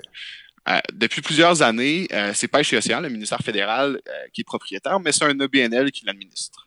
J'ai parlé justement avec la trésorière puis une bénévole, parce que c'est des bénévoles qui s'en occupent, de ce de cet OBNL-là, Lucie Bergeron. Puis on parle d'un budget, là, grosso modo, 80 000 par année. Mais là, Simon, avant d'aller plus loin, juste nous expliquer, est-ce qu'il est encore en activité, le phare, ou c'est un attrait touristique? Le phare est encore en activité, mais c'est comme, comme moyen-moyen. là. C'est c'est un attrait touristique, c'est sûr, parce que c'est super impressionnant. Puis vue Mais il y a moyen de monter dans le phare, sauf cette année, parce qu'il y a un virus. Oui. Euh, donc, c'est ça. Fait justement, cette année, à la place de faire 80 000 ils ont fait à peu près 25-26 000 déjà là. Euh, 80 000 là, c'est à peine assez pour payer le salaire des employés puis faire l'entretien régulier. Euh, puis là où ça devient particulièrement triste, c'est quand on constate l'état de la structure. Bon, il y a eu des travaux d'urgence en 2017 euh, parce que justement à ce moment-là, c'était rendu trop dangereux de monter dans le phare, donc on a mis quelques sous euh, pour permettre aux gens de, d'y accéder. Mais mis à part ça, depuis 97, il n'y a pas eu un sou euh, du gouvernement fédéral pour, pour sa réflexion, selon Mme Bergeron. Donc, tout le monde s'entend, le phare ne tombera pas demain. c'est sûr, mais je vais vous faire une petite liste des travaux qui devraient être faits pour, pour qu'ils soient remis en, en, bon état. Donc déjà, il y a des infiltrations d'eau, gel, dégel, gel, dégel. Toutes les fenêtres sont à changer. Il faut refaire au moins tous les escaliers puis tous les paliers intérieurs. il faut étanchéifier la, la coupole, puis refaire le pavement, le pavement fissuré. Puis ça, c'est vraiment la base. C'est pas des petits travaux. Ah non, effectivement. En 2007, ça coûtait 2 ou 3 millions pour faire ces réparations-là. En 2017, euh, on était rendu à 6,5 millions, selon Mme Bergeron. Puis si on continue à retarder les travaux, euh, elle croit qu'on va s'approcher du 10 millions pour faire ces travaux. -là. Parce qu'évidemment, tous ces travaux, ben, l'État périclite puisque on, on, fait aucune réparation. Fait que c'est plus on attend, plus ça coûte cher. Ben oui, puis c'est sur le bord de l'eau, puis avec euh, les hivers gaspésiens, gel, dégel, comme je disais plus tôt. Ouais, c'est assez traître, disons. Puis tout le monde est d'accord, là. En fait, tout le monde est d'accord qu'il faut faire quelque chose pour sauver ce phare-là. Euh, les acteurs municipaux, les acteurs touristiques, les citoyens, il y a vraiment un consensus. Euh, même, en fait, le seul problème, c'est que personne ne veut payer, personne ne veut s'en occuper. D'ailleurs, aux élections fédérales de 2019, le président de Patrimoine Gaspésie, Jean-Marie Fallu, a vraiment essayé fort d'en faire un enjeu électoral. Il a envoyé une lettre à la députée locale, la ministre Diane Leboutier, ministre libérale, euh, en lui demandant euh, d'inclure le phare au parc Forion, qui est vraiment là à quelques centaines de mètres de là. C'est vraiment tout près. En faisant ça, en l'incluant dans le parc Forion, euh, le phare serait dans les mains de Parc Canada, soit le ministère de l'Environnement, qui n'aurait pas d'autre choix que s'en occuper. Euh, en campagne, Mme Leboutier avait promis d'en discuter avec ses collègues ministres des pêches puis de l'environnement. je l'ai contacté justement pour faire un peu le point de ce dossier-là. On me dit que les discussions ont bel et bien eu lieu, mais que finalement, citation, il n'est pas question que le ministère de l'Environnement ou Parc Canada prennent le phare en charge pour le moment. Fin de la citation. Donc, j'ai ah, demandé à la ministre dans quel état était le phare, puis pourquoi est-ce qu'on repoussait sa réflexion. Qu'on m'a répondu, c'est que, citation, le phare a été évalué par Pêche et Océan Canada, puis il n'est pas encore en péril actuellement. Donc, il était là avant nous et selon moi, il va nous enterrer. Fin de la citation. Ah, ouais. Donc, ça a été un gros dossier ici en Gaspésie. Là. Ah, mais oui, mais, mais on dirait que c'est toujours ça avec le patrimoine. C'est-à-dire que tout le monde se lance la balle pour ne pas payer. On nous dit que c'est pas si grave. Et finalement, arrive un moment, quelques années plus tard, où là, c'est trop tard. Et là, il faut le, il faut, il faut le détruire. Avez-vous l'impression ben, que c'est ça qui, va qui, qui, qui, attend le, le phare du Cap des Rosiers? Ben, on s'entend que c'est toujours des gros coûts. Hein. Refaire des trucs patrimoniaux, ça coûte cher. Puis c'est pas électoralement, là, c'est pas l'affaire la plus sexy. Non. C'est bien plus intéressant de construire une maison pour aînés ou de construire des routes que de, de restaurer un phare à 8 millions. Donc pour l'instant, tout est vraiment au point mort. Euh, même si tout le monde est au courant, je vais vous faire un petit conseil un petit peu cynique. Euh, venez le visiter vite, vite, vite. Parce que voilà. c'est cynique, mais on va essayer. On va essayer de. Est-ce qu'on peut. mais là, attendez, là, si vous dites aux gens de le visiter, est-ce qu'on peut quand même monter dedans ou euh, la pandémie nous, nous, nous, y oblige ou, ou le, le, le, l'état de délabrement nous y empêche? Ben, en ce moment, en fait, euh, l'OBNL n'est pas actif l'hiver. Oui. Euh, parce que bon, il y a bah moins de, touristes l'été, euh, l'hiver. Euh, puis cet été, il n'a pas été en activité à cause de, la COVID. À cause de la COVID mais normalement, là, il est possible de, monter dedans. Il y a une visite virtuelle qui est offerte. Mais là, vous dites que à Occupation Double, ils en ont, ils l'ont montré, il y, a, eu des activités. Non, ben en fait, c'est dans, dans toute l'iconographie là. on m'a rapporté qu'au au début ou à la fin des pauses, là, ah, il y avait une espèce d'image, là, une espèce de. moi, moi, moi, je pense que vous devriez militer pour que Jay du Temple se rendre au phare et, euh, et, se, et se fasse poser en robe dedans. Je pense que la une. Je pense que automatiquement le phare cesserait d'être toxique et deviendrait euh, il serait woke. C'est comme ça que ça marche. En fait, il serait woke. La, la, la lumière s'allumerait, il serait woke. ça doit être ça. bon, j'imagine que c'est pas le seul cas d'infrastructure ou de, de, de, de, patrimoine bâti qui est en péril dans votre région, Simon. Ben non, puis le prochain qu'on va parler, c'est la maison Le Gros. Ça, j'ai un conseil en fait pour tous ceux qui vont venir visiter euh, le phare euh, vite, vite, vite. Euh, quand vous viendrez en Gaspésie, je vais vous révéler le spot qui est le secret le mieux gardé. Ah. mais avant, je vais vous raconter l'histoire un peu de la maison Le Gros, où, où, elle se situe. c'est un bâtiment qui est pas sur le parcours touristique habituel de la Gaspésie, fait qu'il a pas fait la une d'occupation de cette année. à première vue, c'est une maison qui est assez comme les autres, mais en fait, quand on, quand on, recherche, là, ça, ça, représente beaucoup pour l'histoire de la Gaspésie. Ouais. Elle était construite en à peu près 90, 1890, euh, par des pêcheurs commerçants de l'île Jersey, une petite île entre la Normandie puis l'Angleterre. Ouais. Euh, dans ces années-là, la péninsule comptait beaucoup de ces jersiais, qu'on appelait plus familièrement les crapauds. Je vous laisse faire le lien.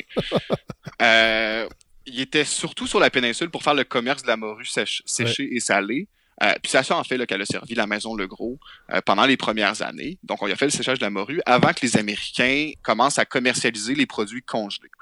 À ce moment-là, la maison est devenue un commerce général de la Le Gros Brothers Company. Ils ont habité là jusqu'en 59, où ils sont partis vivre à Montréal à cause de la maladie.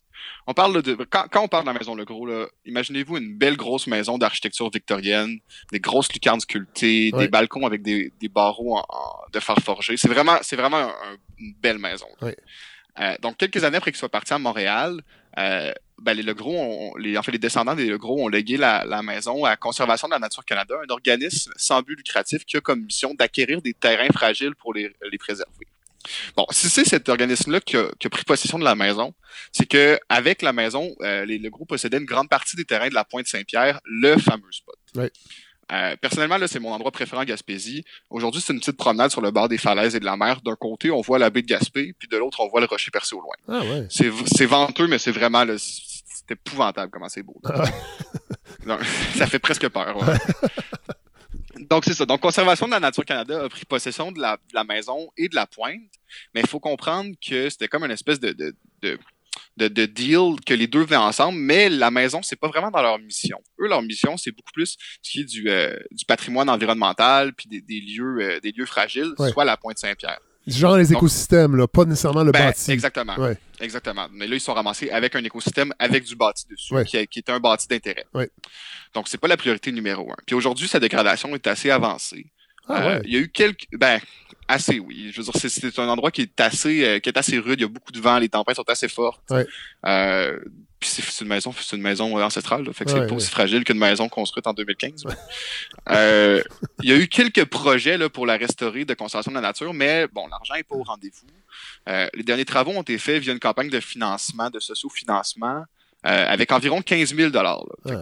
On s'entend que c'est pas assez pour la remettre ben en bon ben état. Ça paye à peine, à peine le papier des plans de l'architecte pour, pour, pour refaire le, la devanture. Ben voilà. Donc, c'est à peu près ça qui a été fait. Donc, euh, mais bonne nouvelle, parce que j'ai parlé avec la, la, chargée de projet de conservation de la nature Canada, Camille Bolduc, qui elle est à Gaspé aussi. Euh, puis, ils ont dans les plans un assez gros projet pour la maison. Ce qu'on souhaite faire, là, c'est la réhabiliter à un endroit pour commémorer, un, la présence des familles jersiaises, mais aussi pour en faire un centre communautaire pour le, pour, les, pour la Pointe Saint-Pierre. Je m'en garde, c'est pas le premier projet qui est lancé pour la Maison Le Gros. Mais euh, Mme Bolduc me dit que ça l'a jamais, qu'elle n'a jamais été aussi optimiste. Donc, on va croiser les doigts puis avoir un peu de foi euh, pour que ce projet-là se réalise puis que la Maison Le Gros devienne, elle aussi, un incontournable plutôt que de l'avoir disparaître. Ben, Simon Camarcon, merci. Euh, on a pris des nouvelles de la Gaspésie. J'ai appris aussi, je ne sais pas jusqu'à quel point vous pouvez nous en parler, qu'il y a une éclosion dans un centre pénitentiaire de votre région. Ben, en fait, une deuxième éclosion dans un centre pénitentiaire. Ah ouais. On en avait, on avait une éclosion dans le pénitencier de New Carlisle. Ouais. Euh, à cet endroit-là, je en fait, c'est moi qui le couvrais, puis c'était assez, euh, assez, impressionnant parce que sur 47 prisonniers, euh, il y en a 46 qui l'ont ah contracté. euh, parce que c'est un bâtiment qui est assez vétuste. Puis, euh, il y a en fait, le syndicat me dit qu'il y a pas de ventilation fonctionnelle. Ah. Donc, même, même les prisonniers qui étaient dans des zones froides ont chopé la maladie. Euh, donc, c'est génial. Puis là, on a des premiers cas aujourd'hui euh, à la prison de Percé. Donc, euh, on croise les doigts pour pas que ça se propage trop vite. Système de ventilation aussi, j'imagine? J'ai pas réussi à avoir, j'ai pas réussi à avoir l'information. C'est arrivé ce matin. J'ai envoyé un message à la sécurité publique. Mais si c'est le cas, là, euh, petit truc, demandez à Jean-François Roberge de prendre les centres, des centres de détention sous son aile. Il va dire que tout est correct. La ventilation, tout est parfait. Alors, euh, merci Simon. Écoute, je pense pas qu'on va se, se reparler d'ici la fin de l'année 2020. Fait qu'on va, euh, on va vous retrouver en 2021 pour on va vous souhaiter de joyeuses fêtes euh, ben, dans, votre dans, votre toute petite bulle. Ben oui, puis on souhaite un bon début d'année 2021, puis on va espérer que ça soit pas comme en 2020. Non, je pense que non, ça se peut pas. Ça se peut pas, mais on verra, on va se reparler de toute façon assez rapidement en 2020, en 2021, en janvier. Salut Simon. Bon, parfait. Bye bye. Alors, on retrouve Godefroy Laurando. Vous avez l'air très excité, Godefroy. Est-ce que je me trompe? Je, suis excité, Fred. Oui, oui. Que se passe-t-il? Je suis vraiment enthousiaste. Je pense que c'est parce que quand je découvre un nouveau sujet, c'est ce ah. qui se passe. et là, je, ne parle pas de COVID. Si je vous disais que je me sac bien raide des, des vaccins, seriez-vous déçu? non. Ah, sac. c'est fou, hein? Ah ouais, hein? Oui, je sais pas. J'imagine, moi, une scène dans quelques mois où la population va commencer massivement à être vaccinée et en même temps, on aura une troisième vague, puis on va se demander, voyons, qu'est-ce qui se passe? Il faut, continuer à faire attention, puis les vaccins vont s'ajouter. Oui. Et là, c'est ça. Mais je veux dire, moi, je. Non, mais j'avoue que je, ne m'enflamme pas non plus trop trop pour ça. Euh, c'est pas parce que je suis anti-vaccin, là, mais. Non, ben moi non plus. Je vais me faire vacciner, c'est clair, quand ce sera mon tour. Oui. Mais euh, le, fait que ça prenne autant de place dans les médias, qu'on s'enthousiasme à ce point-là, ça me laisse très froid. Et donc, ça a été facile de parler d'autre chose, Fred, aujourd'hui. Donc, premier sujet, c'est le fameux, c'est un fameux suivi qu'on se promet euh, depuis qu'on connaît un peu le nord du Québec et qu'on se promène plus, Fred. Oui. Nemaska Lithium. Mm-hmm. Alors, c'est important pour moi, ce projet-là, parce que c'est un projet qui a commencé, que j'ai découvert en même temps que les mauvaises nouvelles ont commencé à arriver pour lui, c'est-à-dire en février 2019. Oui. Lithium, c'est à la fois une mine de lithium dans le nord du Québec euh, qui fonctionne aujourd'hui, mais à capacité vraiment réduite, et une usine métallurgique qui devait faire de la transformation sur le territoire ici. Donc, c'était assez enthousiasmant. Et en février 2019, on se préparait pour notre premier épisode ah oui, c'est vrai ça, mon Dieu. Mais oui, on avait commencé au mois de mars. Et donc. Euh, mais fin, non, fin février. C'est ça, 28. Moi, je faisais des, euh, je faisais des, petites, des petites revues de presse dans mon salon avec des toutous. Et euh, donc, j'avais lu, j'avais lu sur ce projet-là et j'avais même pensé, Fred, de fantasmer un peu, investir. Je me disais, il me semble que lithium, batterie, l'avenir va être électrique, on le sait. Ce ne sera pas avec, des rallonges, hein, ça va être avec des batteries. Et j'étais En fait, ça va être des rallonges sans fil j'avais l'impression de flairer là, le, le, euh, potentiel. Puis là, je me suis dit en même temps, bah, tu n'as jamais investi en bourse de ta vie, commence donc pas tout de suite? Et oh, il semblerait que j'ai fait un bon choix. Mais Fred, donc, on a, donc en 2019, euh, on, a commencé à en entendre parler. Moi, j'ai commencé à en entendre parler. Euh, dernièrement, ce qu'on apprend en novembre, c'est que finalement, l'entreprise va être sauvée par à la fois Québec et une compagnie, un, conglomérat de Londres qui s'appelle Pallinghurst. Mm-hmm. Et au moment où on apprend que la compagnie va être sauvée, ben, on comprend que les investisseurs viennent de tout perdre. Et là, ah. ouais, là, je me dis, comment est-ce que c'est possible qu'au moment où ça allait mal, les investisseurs étaient encore optimistes et que maintenant qu'on annonce qu'on vient de trouver un financement, ben c'est là qu'ils réalisent qu'ils ont tout perdu? Et donc, euh, j'ai vraiment posé beaucoup de questions, Fred. J'ai appelé, euh, j'ai utilisé vos contacts. Oui, mon gros réseau, mon, gros, euh, mon gros Cardex là, que j'ai sur mon bureau. exactement. Et puis j'ai donc j'ai contacté Pierre-Yves McSween, une vedette de l'argent, qui, qui m'a fait me poser la question en as-tu vraiment besoin? Euh, il m'a répondu quand même. Lui était assez, assez sec, un peu à la Fitzgibbon, genre, ouais, à quoi ils s'attendaient ces, à quoi ils s'attendaient ces gens-là qui ont tout mis leurs avoirs dans des actions d'une minière québécoise? C'est pas une bonne idée. Euh, mais bon, j'ai pas eu le temps de lui parler, mais il était quand même fin de me répondre. Et c'est Yannick Marcil, surtout, Fred, euh, économiste que vous m'aviez référé, que je connaissais pas, qui, était très, très sympathique, à qui j'ai parlé presque 45 minutes, ah et qui m'a un peu, oui, qui m'a débriefé, qui m'a expliqué un peu. J'avais beaucoup de questions. Et il me disait que mes questions étaient fatigantes. Ah ouais? Euh, oui, mais Fatigante pour lui ou pour le gouvernement? Ben, fatigante pour lui parce que c'était jamais simple. Et ah. donc, je vais essayer de vous résumer tout ce que j'ai appris un peu là-dessus. Mais la grande question, c'était comment ça se fait qu'on a des mauvaises nouvelles depuis février 2019, parce que si je veux continuer un peu l'histoire, c'est que finalement, les nouvelles n'étaient pas bonnes en 2019. Il y avait des dépassements de coûts. Euh, après euh, un premier financement de presque un milliard de dollars impliquant Investissement Québec, impliquant 25 000 actionnaires qui avaient donc choisi d'investir en achetant des actions. Et euh, on se rendait compte qu'il y avait un dépensement de coûts. Et on se faisait un peu rassurer. Je dis oh, parce que je me sentais comme un investisseur. Mais on est investisseur. En fait, Fitzgibbon a dit que chaque Québécois avait 10 piastres ah! là-dedans. À cause d'Investissement Québec. Oui, mais avait, hein, 10 piastres. on l'a pu. Et donc, euh, oui, dépassement de coûts, mais pas, c'est pas, ce qui est inquiétant dans une minière, c'est quand les dépassements de coûts sont reliés à euh, un, à des activités qui ne démarrent pas, à des processus miniers qui ne fonctionnent pas. On pensait qu'il y avait des diamants, finalement, il n'y en a pas.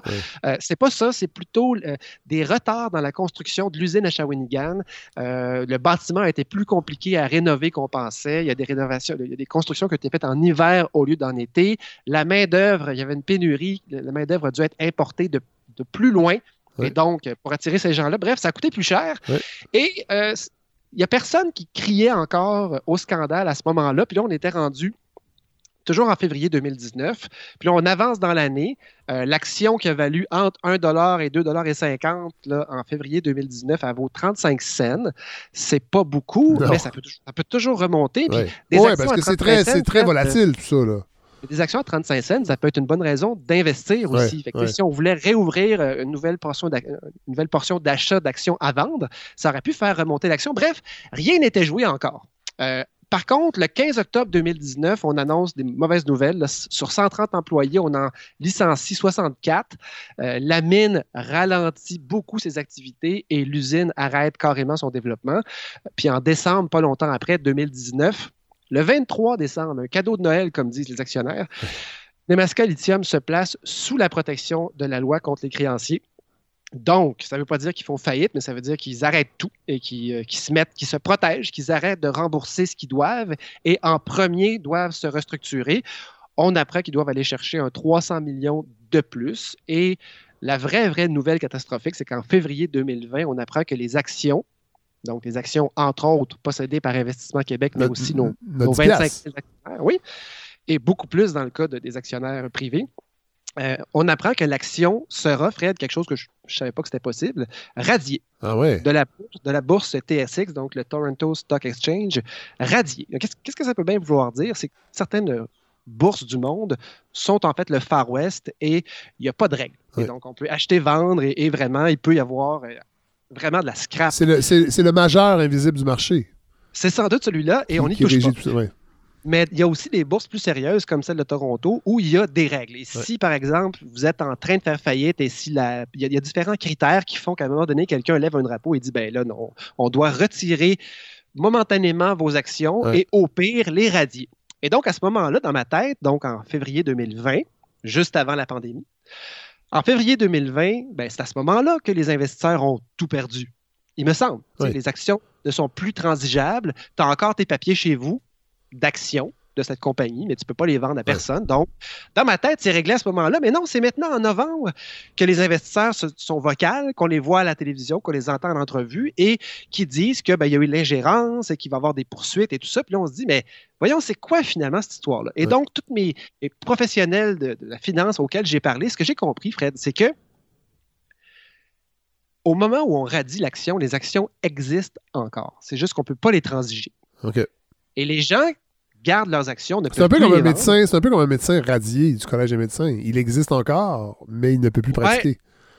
exactement. Il ne peut plus pratiquer. Puis si vous, euh, tu peux aller chez eux peut-être, puis avoir des conseils. Donc, euh, je crois que c'est encore possible de vendre des actions de gré à gré d'une personne à l'autre. Mais il n'y a personne qui est intéressé à acheter une action d'une compagnie comme ça. Mais les gens y croyaient encore à ce moment-là, parce que Fitzgibbon, entre autres, avait laissé planer depuis le début la possibilité, en fait, qu'on ne laisserait pas tomber ce projet-là, parce que c'est trop important de, sécuriser un approvisionnement en Amérique du Nord en lithium, parce que sinon, sinon, ce qui va arriver, c'est que c'est la Chine qui va venir extraire le lithium chez nous et racheter à peu de frais, finalement, les restants de Nemaska Lithium. Et donc, il y avait un espoir que la compagnie soit refinancé sous la même forme et que là, il y aurait pu avoir une réintroduction progressive des actions en bourse. Et là, l'action aurait pu reprendre et ben, les gens auraient pu se refaire de l'argent. Et c'est à ce moment-là que Fitzgibbon, au mois d'août cette année, a pris la parole et a fait débosser pas mal tout le monde. Fred, vous avez un extrait, je pense, de ce charmant Pierrot. En plus, il y avait un financier américain qui s'appelle Orion, lui, il avait 5000 tonnes de carbonate de lithium qui achetait à 60% d'escompte sur le prix. C'est une patente à gosse. Et là, aujourd'hui, on s'est ramassé le 23 décembre 2019. L'arbre de Noël, il a disjoncté. Il n'y a plus de lumière. Triste. Très triste. Alors, où on est rendu aujourd'hui? Ben, cette patente à gosse-là ne fonctionne plus. Il faut qu'elle soit refaite. Moi, étant donné que j'avais 80 millions d'argent des Québécois. Chaque Québécois a 10 dans cette patente là Alors moi, on a donné un mandat. Regardez, dans le monde. Et la mission, c'est de dire qui dans le monde est prêt à venir investir dans la patente à gosse? Personne s'est présenté. Oh. Hmm, imaginez-vous comment c'est de la merde. en tout cas, c'est ce que je retiens. Et donc, Fred, il l'a dit, hein, il dit si on n'est pas capable de trouver personne pour investir dans la patente à gosse, ben, il faut faire une patente pas à gosse. Et ce que ça veut dire, c'est que finalement, euh, ce qui a été annoncé dans les dernières semaines, que vous avez peut-être vu passer, c'est que Québec va remettre un 90 millions.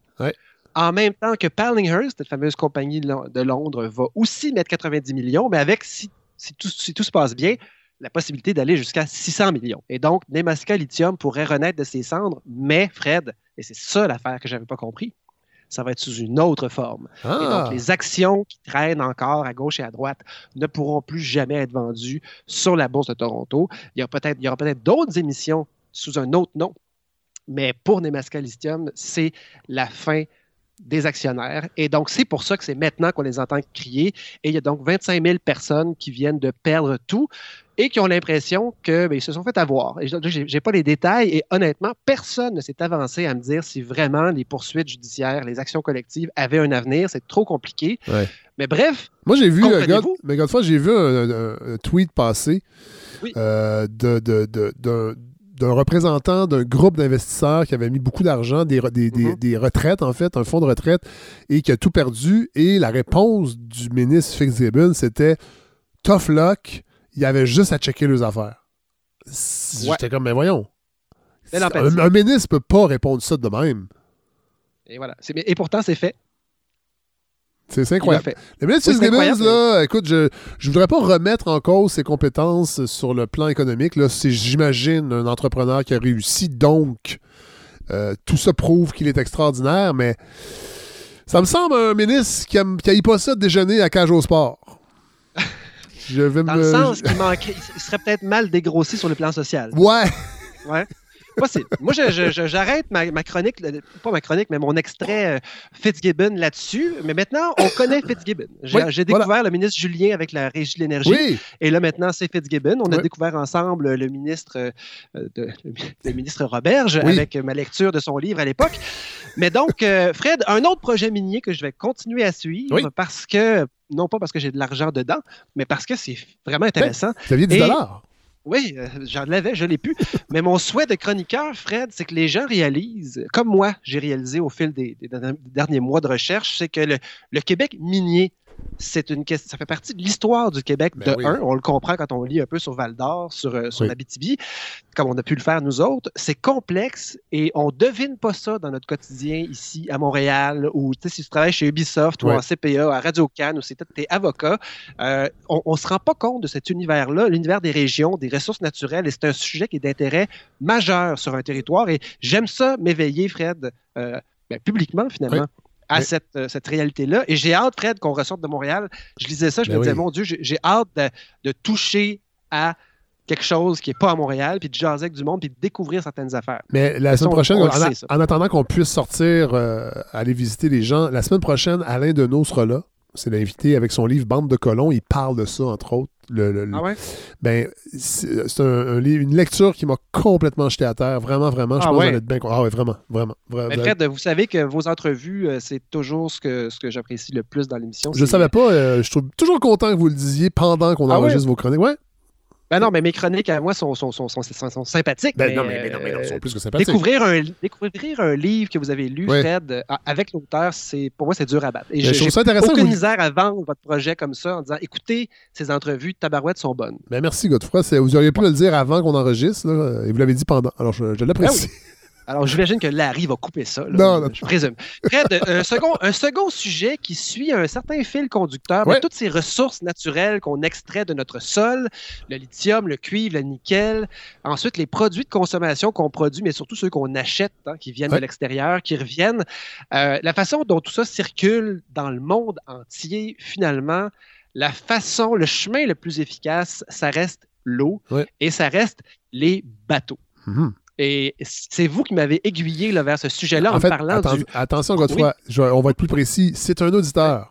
On parle Ah oui, souvent de la communauté. Non, mais on parle de la communauté. Ouais. C'est un excellent exemple parce que moi, je n'étais pas du tout au courant de ça.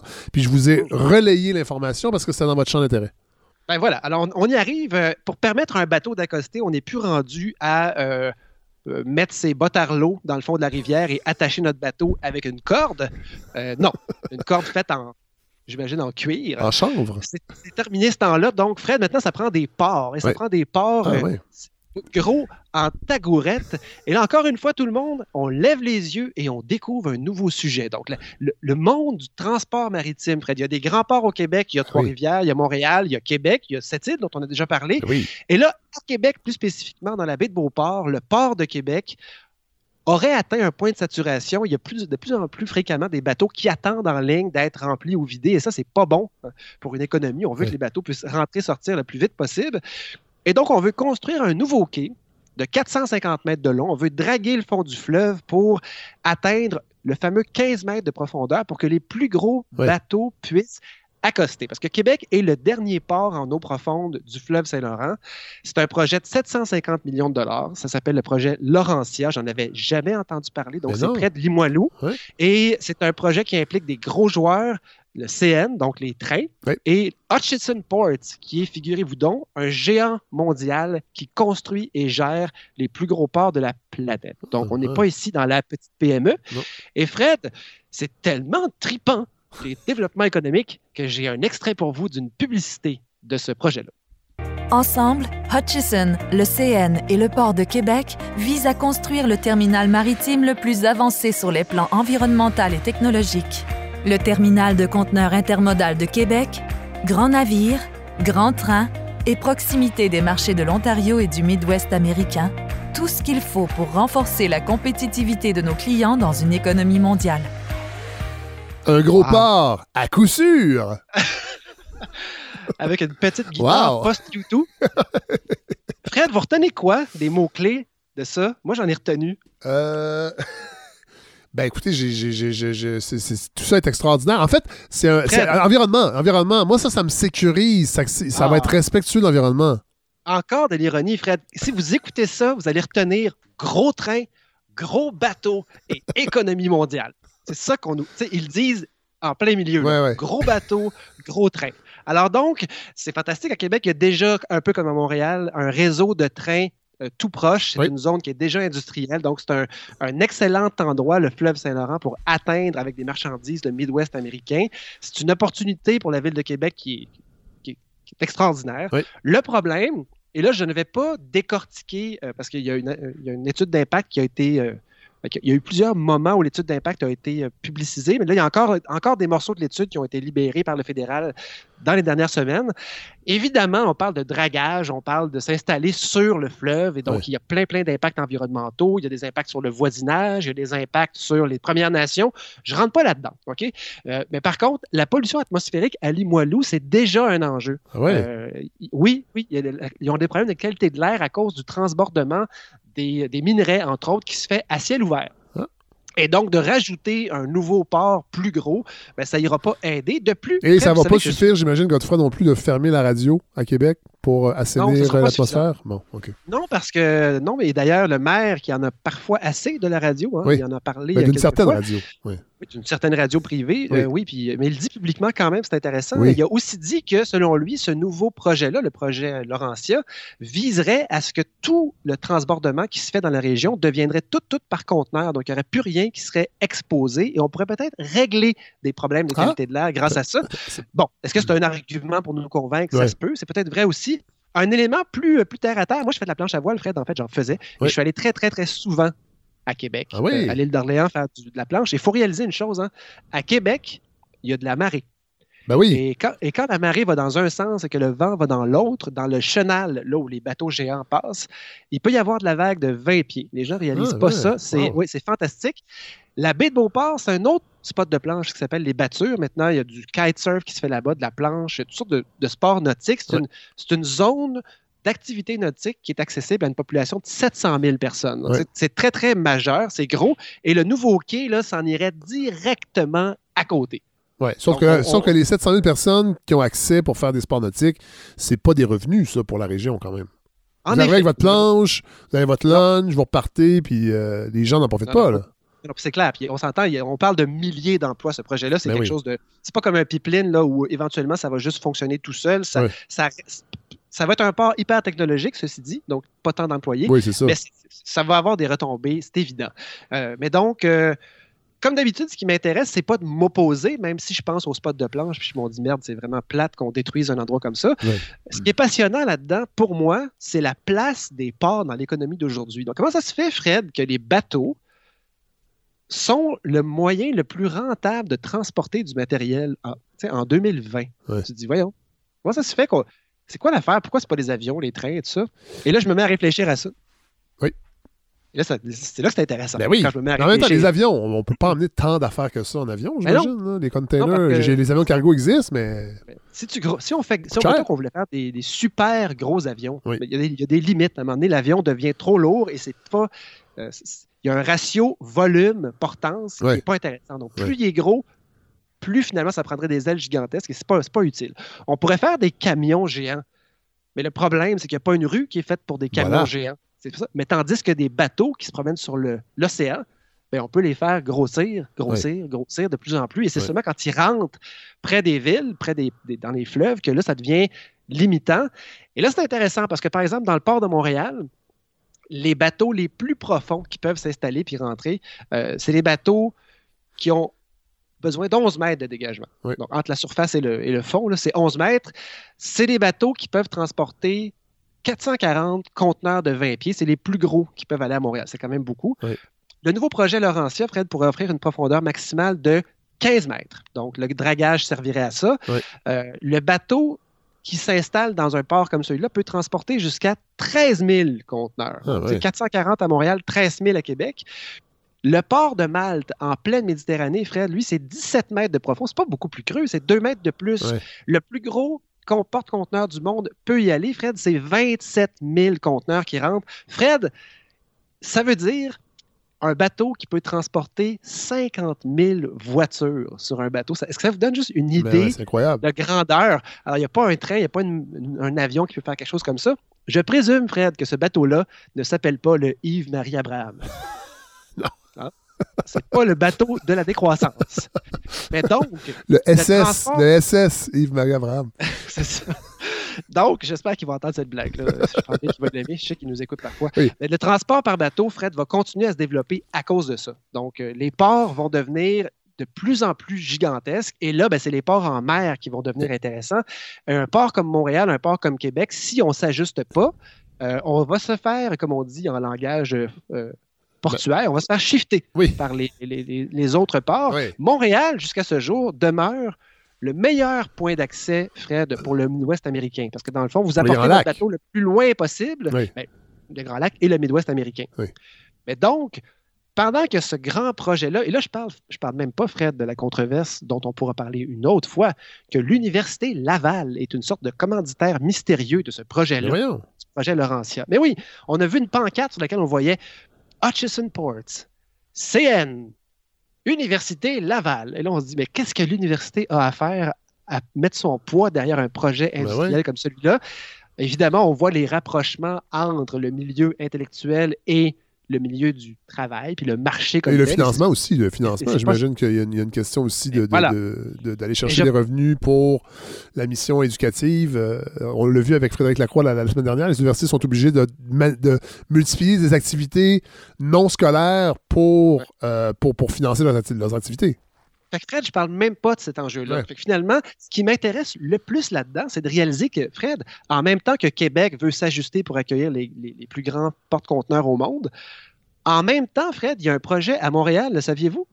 Le port de Montréal a un projet d'agrandissement à contre-cœur. Oui, c'est ça, oui, j'en ai entendu vaguement parler, sans mauvais jeu voilà.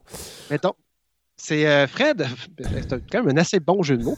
À Montréal, par contre, pas de marée, pas de vague. Et euh, on ne pourra jamais creuser aussi creux qu'à Québec. Donc, on n'aura pas les, grands conteneurs, les grands porte-conteneurs de Québec. Mais c'est un développement majeur. Le prochain développement à Montréal à contre-cœur, Fred, euh, c'est un investissement de près d'un milliard là aussi.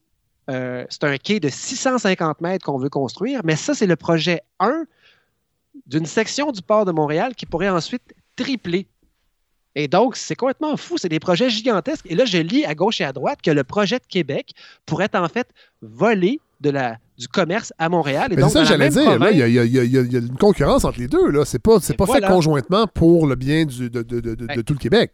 Fred, je ne connais pas assez bien ce dossier-là, mais, mais, là, on, apprend plein de choses. Donc, l'enjeu des porte-conteneurs est majeur pour l'avenir du Canada, donc pas juste de Montréal ou de Québec. Donc, ça fait partie, si on veut que l'économie roule, si on veut pouvoir vendre nos ressources naturelles, si on veut pouvoir en acheter, si on veut que ça que, bien lubrifier l'économie, qui évidemment ne s'arrêtera pas du jour au lendemain, on s'en doute, euh, va passer par le fleuve.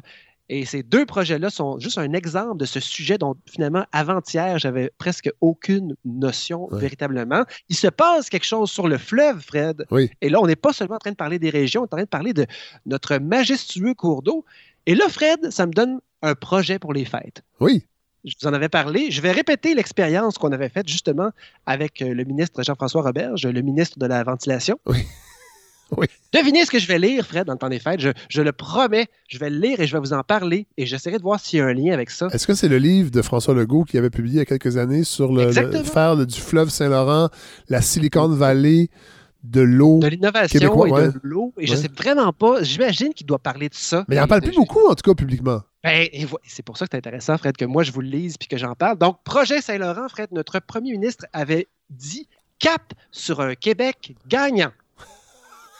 Alors, Fred, au lieu d'inviter des gens à manger de la dinde et de la COVID avec moi pendant le temps des fêtes, je m'engage, entre autres, à lire ce livre-là puis à venir vous en parler parce que, oh my God, Fred, on vit dans un monde où il y a tellement de choses qui se passent et je suis tellement chanceux, Fred, d'avoir un 20 minutes par semaine pour, ou un 15-20 minutes pour vous expliquer mes découvertes. Je suis je vous l'avais dit que j'étais énervé. Mais non, mais c'est vrai que vous êtes Et, il faut dire que, bon, à la décharge de François Legault, je sais que des fois, on fait, je fais des petites blagues puis, euh, sur, mm. la gestion de la pandémie, tout ça. Mais là, je pense que j'ai peut-être compris pourquoi il avait mis une pause sur l'idée de, de, du fleuve Saint-Laurent comme un projet, euh, un projet social, c'est que là, le gouvernement est présentement occupé à, la, à gérer les files d'attente à l'extérieur des magasins. Mais là, euh, et ça, j'imagine que ça, ça, ça, nécessite de, beaucoup de réunions avec beaucoup, beaucoup, beaucoup de spécialistes de la santé publique, de fonctionnaires. Mais quand le temps des fêtes quand le temps des fêtes va être terminé puis qu'on va arrêter de gérer les files d'attente et combien de gens pourront attendre pour acheter des cossins, je pense que le gouvernement pourra recommencer, en tout cas François Legault, de nous reparler, mais ça, tombe bien parce que vous aurez lu le livre et on pourra pas se faire passer des sapins sur le, sur le fleuve parce qu'on sera bien informé. Encore une fois, et donc la clé, c'est, pas de s'opposer, c'est de s'informer, Fred. Et donc, euh, merci encore une fois de me laisser cette place-là. Ben, je suis un merci à vous, Merci à vous. Puis de toute façon, on va se reparler avant le temps des fêtes. Là. Vous n'êtes pas, vous êtes, pas, pas parti, là.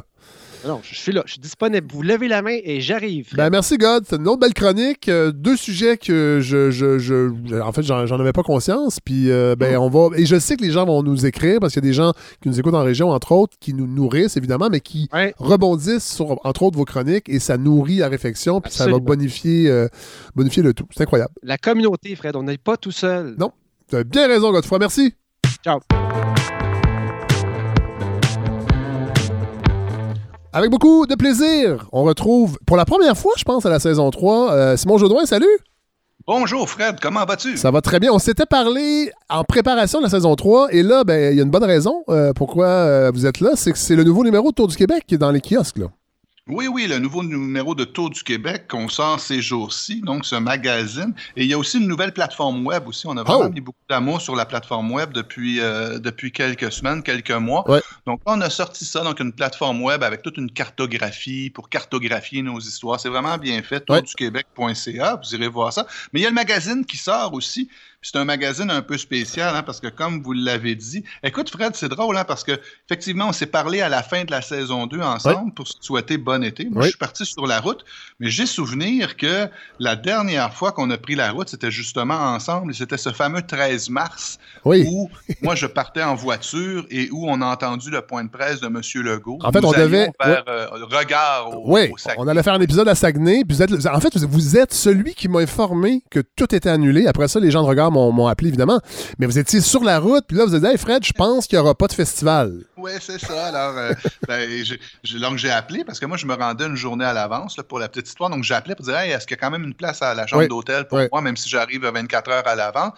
En, leur posant la question, ben, elle m'a dit, ben, monsieur, elle avait un peu les larmes aux yeux, la, pauvre jeune fille qui m'a répondu pour, me dire, ben, monsieur, on est en train de tout canceller, donc malheureusement, euh, on regrette, vous allez devoir euh, rebrousser chemin. Ce que j'ai fait, donc je suis allé rouler sur le bord du fleuve, euh, je suis revenu tranquillement par la petite route. Avec votre petit bonheur. Ah oui, avec mon petit bonheur que j'avais ramassé. Et, et depuis ce temps-là, donc, lorsque je vois une fontaine et une fille, eh bien, je, ferme les yeux. Mais non, toujours pour dire que. Mais depuis ce temps-là, quand même, il y a eu l'été qui s'est déconfiné. J'ai pu prendre la route pour aller collectionner des histoires. J'avais tout un programme de contenu, de vidéos, photos, textes, moi, cet été, sur lequel je travaillais. Ce qui fait que depuis que ce, moment-là où on a tout confiné, là, cet été, j'ai quand même fait avec mes camarades de route près de 6000 km je, me suis vraiment beaucoup promené. Je pense que j'ai passé un été de rêve. Ça faisait des années que je me disais, j'aimerais ça que mon travail, ce soit partir sur la route, aller rencontrer des gens, aller voir comment, comment ils travaillent. c'est du tourisme, mais, mais c'est un tourisme d'aller voir des gens dans leur milieu de travail. C'est-à-dire que quand je vais là, je ne vais pas pour me divertir, je vais là pour me documenter, pour voir comment les microbrasseurs travaillent, comment on gère un café, comment on, fabrique un parc national, des choses comme ça. Donc, j'ai passé un été captivant. Et, il y a beaucoup de ces histoires-là, justement, qui se retrouvent dans le magazine Autour du Québec. Bon, et là, c'est ça. Euh, je trouvais ça intéressant de vous avoir parce qu'on va pas vraiment beaucoup voyager dans le temps des fêtes. On a eu l'annonce cette semaine.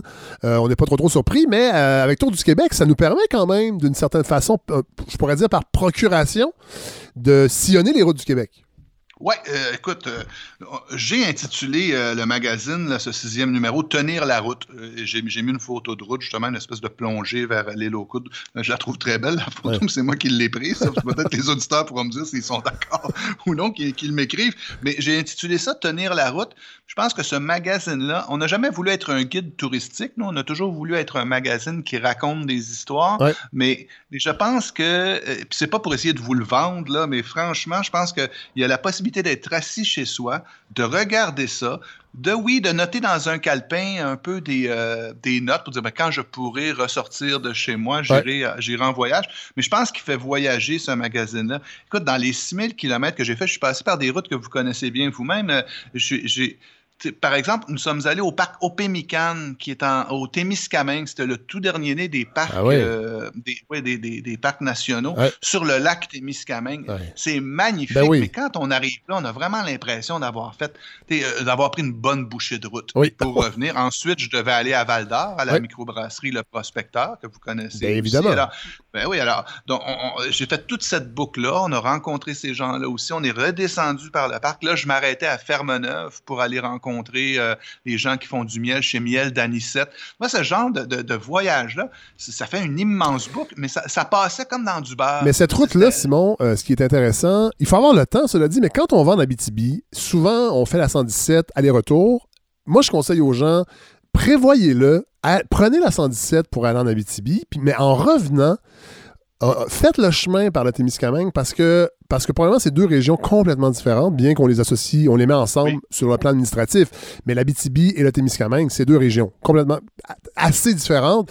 Et là, il faut passer par Ville-Marie, revenez par le, en fait, vous, vous, contournez vers un, petit un, petit croche vers l'Ontario et vous revenez vers Ottawa. C'est un peu plus long, mais vous allez voir des choses que vous n'avez jamais vues c'est que, la route suit la rivière des Outaouais, effectivement, du, côté, du côté ontarien. Moi, j'aime bien le faire dans le sens inverse, mais peu importe, c'est pas grave, on, fait, dans le sens qu'on veut. Mais ce que, moi, je l'appellerais même la route de la rivière des Outaouais, cette route-là, parce qu'on longe la rivière des Outaouais, on, traverse à Témiscamingue avec l'usine Tembec. C'est assez émouvant, moi je trouve ça très beau. Euh, on, rentre là et là, on, se faufile dans Témiscamingue, comme vous l'avez dit, qui est, une région agricole. Oui. Et, nous ne sommes pas tant au nord, nous sommes surtout à l'ouest, en fait. Voilà. Non, on se promène des terres agricoles, c'est des, magnifiques paysages. D'ailleurs, il y a une grande, il y a une grande foire alimentaire à Ville-Marie. Quand la chose sera possible, ils vont sans doute recommencer. Notre ami Christian Bégin, qui est porte-parole de cette oui. D'ailleurs. Donc, et ensuite, on, continue euh, vers le nord. Et là, on tombe vraiment dans, dans, le côté plus abitibien, forestier, minier.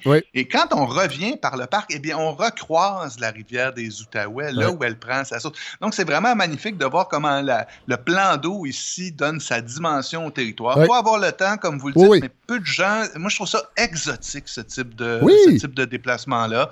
Ça n'a rien à envier à des grands. Vous savez, on inviterait des Vietnamiens ou des Mexicains Mexicain faire ces voyages-là, il dirait, mais dans quelle espèce de pays lointain suis-je donc? alors, il faut le voir comme ça. Alors, j'ai fait ça tout l'été, que ce soit à, la petite rivière Saint-François, à la Malbaie, au Saguenay. On a poussé un peu jusqu'en Gaspésie, passé à est allé jusqu'au Jardin de Métis, mais on couvrira d'autres sujets, le centre du Québec. Alors, un peu partout, j'ai collectionné des dizaines d'histoires. Il y en a beaucoup qui sont dans le Tour du Québec euh, et il y, en a beaucoup qu'on va faire sur le web aussi. Et au cours des prochaines semaines, euh, vous et moi, pour euh, votre balado, je propose qu'on pourra, de semaine en semaine, raconter une de ces histoires-là. Ben je pourrais vous raconter une histoire, ce qui permettra aux gens de. Parce qu'il y en a vraiment des fascinantes. Comme je vous dirais, le parc au Pémican ne s'était pas donné d'avance du tout de, développer un parc national là, où, je pourrais vous raconter ces histoires-là, les coups de cœur que j'ai eus, parce que vraiment, j'ai passé un été. et j'aimerais partager ça avec les gens parce que c'est ce que je dis dans l'éditorial du magazine.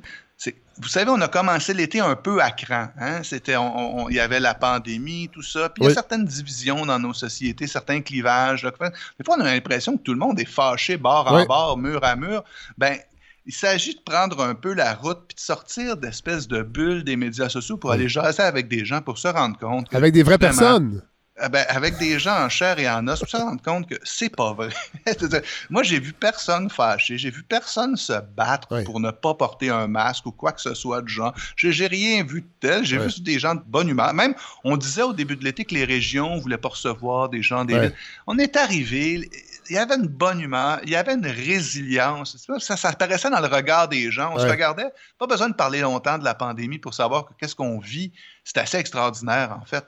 Donc, euh, on, regarde les gens, il y a un regard entendu, un regard complice. Ben écoute, on est ensemble là-dedans. Et tenons la route ensemble. C'est un, peu, un peu le slogan. Donc, j'ai envie de partager ça avec vos auditeurs. On pourra faire des petits voyages comme ça, ben, même si on ne sort pas de chez soi. Ben avec plaisir. Non, mais c'est parce que, bon, on le sait, puis tu sais, euh, l'an dernier, on avait 10 sorties de prévues, la balado. La plupart nous ont écrit pour nous dire Hey, on met ça sur la glace, euh, on n'annule pas. Euh, tu sais, le désir est encore là. La pandémie va se, va se calmer. Puis je sais que les gens sont pressés de retourner prendre l'avion, entre autres, pour aller dans des destinations dites exotiques. Puis j'ai, mais j'ai quand même l'impression, puis vous l'avez sûrement euh, senti l'été dernier, c'est que la, pandémie a peut-être fait ça, c'est-à-dire redonner le goût aux gens d'aller au Québec, mais sortir un peu des destinations habituelles, aller dans Charlevoix, on adore Charlevoix, mais sortir un peu des... des, des, je sais pas si vous l'avez senti, euh, mais j'ai l'impression qu'il y a une prise de conscience aussi que ben, le Québec, euh, il est très très grand, puis il y a des endroits qu'on pensait pas aller, mais que si on veut se dépayser, pas besoin de prendre l'avion. Là. Ben, j'en ai parlé avec beaucoup de gens là, dans, diverses régions cet automne, cet été, euh, notamment parce que c'était passé en Gaspésie, cette espèce d'embouteillage de, personnes qui a pu se rendre sur les plages, tout ça. Et je pense que oui, vous avez raison, on, va, on va vouloir apprivoiser d'autres régions parce qu'il y en a des très populaires, il y a des vedettes, comme les plages de la Gaspésie, comme vous dites, Charlevoix, tout ça. Mais je pense qu'il faut apprendre à, à comment voyager au Québec, à le faire. C'est évident que évidemment que quelqu'un qui est habitué à faire un vol aller-retour, d'aller s'installer quelque part et puis de profiter de la plage, ne pense peut-être pas, je vous donne une idée, par exemple, de, dire je vais me rendre en Gaspésie, mais je vais passer par le centre du Québec, puis Chaudière-Appalaches, par exemple, par les petits chemins. D'essayer de désengorger la fameuse route 132, qui est magnifique aussi, mais il y a d'autres coins par lesquels passer. Cet été, dans le bas du fleuve, j'ai eu un fun fou à aller faire un beau grand tour d'autour dans le Témiscouata pour voir des, des rangs magnifiques. Donc, je pense que faut, un, faut apprendre à connaître aussi, parce que c'est exotique pour bien des Québécois. Hein. Euh, je, te donne un exemple, je ne sais pas si on a, je ne veux pas prendre trop de temps, mais en, Mauricie, on a déjà parlé, vous et moi, des fameuses gares de train. Il y, a, un train qui va de, de Latuc jusqu'à en, Abitibi, et il y en a un autre aussi qui remonte vers le Saguenay en partant de Montréal. Et là, il y a des gares, comme il y, a une fameuse gare qui m'intriguait depuis des années, qui s'appelait la gare, le Club Triton, qui est un ancien club euh, un fishing club. un privé, pour les euh, richissimes américains. Oui, oui, à l'époque, c'était ça. Mais, et, donc, j'y suis allé cet été. Alors, je me suis le rêve, je ne suis pas allé en train, je suis allé en voiture.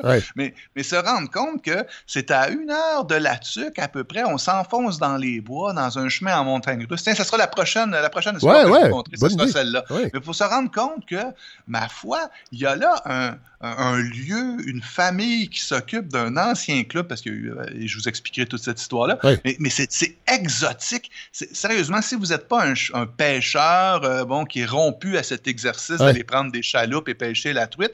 Arrivé là, c'est des paysans. était vraiment au cœur de la forêt, une forêt dense, luxuriante. Il y avait des champignons, il y avait des mousses. Alors, j'ai passé, je serais resté une semaine, mais, on n'y pense pas. Et, et c'est pas vraiment plus cher, sérieusement, d'aller là que de se prendre un forfait euh, pour je ne sais quelle destination exotique. Et retrouver des Québécois aussi au Mexique ou dans ces destinations-là et pas être si dépaysé que ça, finalement.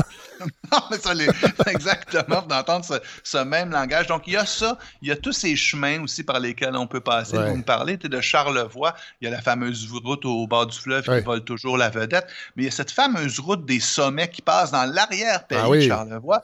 C'est difficile de passer là et de ne pas avoir les larmes aux yeux. Bien franchement, la beauté en fin de journée quand le soleil se, couche, c'est magnifique.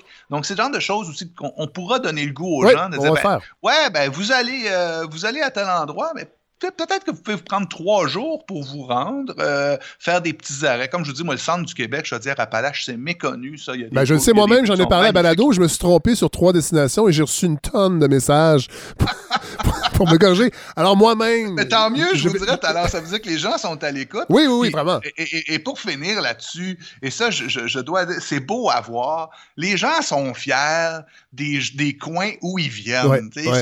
et, moi, à chaque fois que j'en parle, puis je veux pas avoir le syndrome du Montréalais qui s'intéresse aux régions. J'avance vraiment avec humilité et méconnaissance. Je veux dire, je manque de culture. Je, connais mal, je veux juste apprendre. Et ces gens-là, quand on, peu importe son où, comme moi, si vous venez me voir dans Villeray, je vais avoir envie de vous raconter ma ruelle, le marché Jean Talon. Si je vais vous parler de ma ruelle, comme disait un peu Sylvain Lelièvre, moi je suis d'une ruelle comme on est d'un village. Genre, je vais vouloir vous en parler, je vais être content de vous le dire. Ben, c'est la même chose quand on rencontre ces gens-là.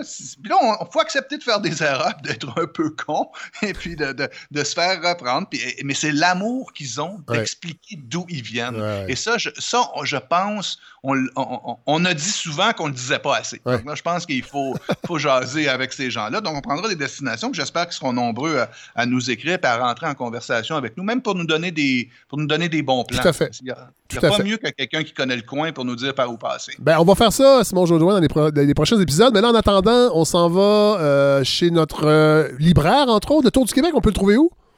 On peut le trouver en librairie, évidemment, dans toutes les, bonnes librairies qui vendent toutes sortes de livres euh, diversifiés et variés. Oui, euh, et, des mauvais livres aussi, on l'a appris cette semaine. Ah, oui, ben, mon, mon, magazine peut se tenir à côté de n'importe quel livre sans honte.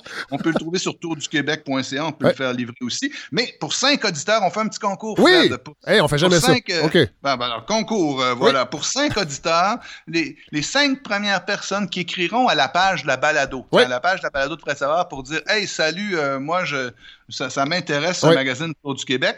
Écrivez-nous. Les cinq premiers, euh, je vais les envoyer moi-même euh, de chez moi. Oh! Je suis moi-même. Si j'ai ben reçu, les caisses de magazine à la maison, imagine-toi là. Donc, je, vais, je vais mettre ça dans une enveloppe avec un petit mot. en fait, en fait, en fait. Les cinq premiers auditeurs, je leur envoie. Les cinq premiers qui écrivent Je veux le Tour du Québec parce que je viens de. Et là, vous mettrez votre ville, village, région. Ah et là, on va vous envoyer. Simon va vous écrire et va vous envoyer un exemplaire. Parfait, oui, on fait ça. Puis nous, Simon, on se retrouve très bientôt. On va faire, euh, on, va, on, va, prendre la route. On va tenir la route avec vous. J'accepte la proposition. Vous allez nous, vous allez nous parler d'endroits de, euh, que vous avez visités et qui vaut, qui vaut la peine qu'on y aille, nous, par la suite. Ben oui, avec grand plaisir, Fred, ah. certainement. On, va, c'est comme si on faisait un petit road trip, euh, vous et moi. Tout à fait. Road trip virtuel. Ben, merci, Simon. merci beaucoup. À bientôt. Salut. Alors voilà ce qui conclut ce dixième épisode de la balado de Fred Savard. Dixième épisode de la saison 3. Oui, voilà, parce qu'il y en a beaucoup d'autres épisodes. Pour ceux qui découvrent cette année la balado, euh, il y a deux autres saisons à vous enfiler dans le temps des fêtes. Alors merci à Larry Dufresne, encore une fois. Je le remercie à chaque semaine parce que ben, parce que il, est, essentiel à cette balado. C'est avec lui que je co-réalise et produis euh, ce projet. Merci à Andrea Nobonsawin également qui euh, anime les médias sociaux de Main de Maître. la semaine prochaine, soyez là. je sais que vous êtes là chaque semaine, mais là, soyez là avec vos trois oreilles, plus que deux même, parce qu'on aura le philosophe Alain Deneau. Euh, ça, je suis très content. C'est la première fois en trois saisons euh, que nous aurons Alain Deneau qui vient nous parler de son dernier essai, Bande de colons. Un essai euh, que j'ai vraiment adoré. Un essai qui m'habite encore. Réflexion très originale sur, sur le colon. Le colon, on parle souvent du colonisateur, du colonisé, évidemment, mais on parle rarement du colon. c'est drôle. Puis évidemment, le Québec, le Canada, issu de, la colonisation. Et c'est vraiment une réflexion originale qui nous sort un peu là, du, euh, des, des, de la façon dont on en parle depuis quelques temps. Euh, on est. Euh, c'est ça. Alors, euh, je ne vous en dis pas plus. Je veux vraiment que vous soyez là. Vous allez voir. J'ai l'impression que vous allez apprécier. Vous allez, vous, allez chez votre libraire pour acheter Bande de Colons. on est samedi. Bon, pour les gens qui nous écoutent samedi, le 5 décembre, ce soir, il y aura. J'en avais parlé la semaine passée. Je me suis mélangé un petit peu. J'étais trop pressé de mes, mes, mes, prestations de DJ sur la plateforme Twitch. la semaine dernière, je vous disais que c'était samedi, samedi soir le 28 novembre, mais non, c'était vraiment le 5 décembre. Il y a des gens qui ont été mélangés. Donc, j'en ai fait un la semaine dernière, quand même, euh, pour, euh, euh, réparer des petites affaires parce qu'il y avait des petits, des petits, des petits glitches sur la plateforme Twitch. Mais là, cette semaine, c'est la bonne. Donc, ça commence à 21h. Vous vous branchez sur mon profil Twitch, qui est le DJ Fred Savard. il va être facile à trouver. et à partir de 21h, je vous mets de la musique. J'ai même une boule disco qui sera installée. Euh, et euh, on va faire ça jusqu'à très tard dans la nuit. Là. Euh, ça va dépendre de, qui sera là, mais habituellement, je, finis, je finis autour de 2h, 2h30 du matin. J'ai très très hâte, ça va faire du bien, on va bouger un peu. donc voilà, sur la plateforme Twitch, c'est ce soir pour les gens qui écoutent à balado quand elle sort le samedi, samedi le 5 décembre. il y en aura d'autres dans le temps des fêtes, je pense, parce que j'ai fait juste deux heures la semaine dernière et les gens étaient comme Mon Dieu, ça fait du bien, je m'ennuyais de tes soirées à Taverna. Puis, puis on est ensemble, il y, a un chat sur, sur la plateforme on, peut, on peut clavarder. C'est quand, même, quand même sympathique. Euh, et voilà. Donc, euh, ce soir, 21h, sur la plateforme Twitch, sur le DJ Fred Savard. On se retrouve là. Mais sinon, on se retrouve la semaine prochaine. Salut tout le monde. Faites attention à vous autres.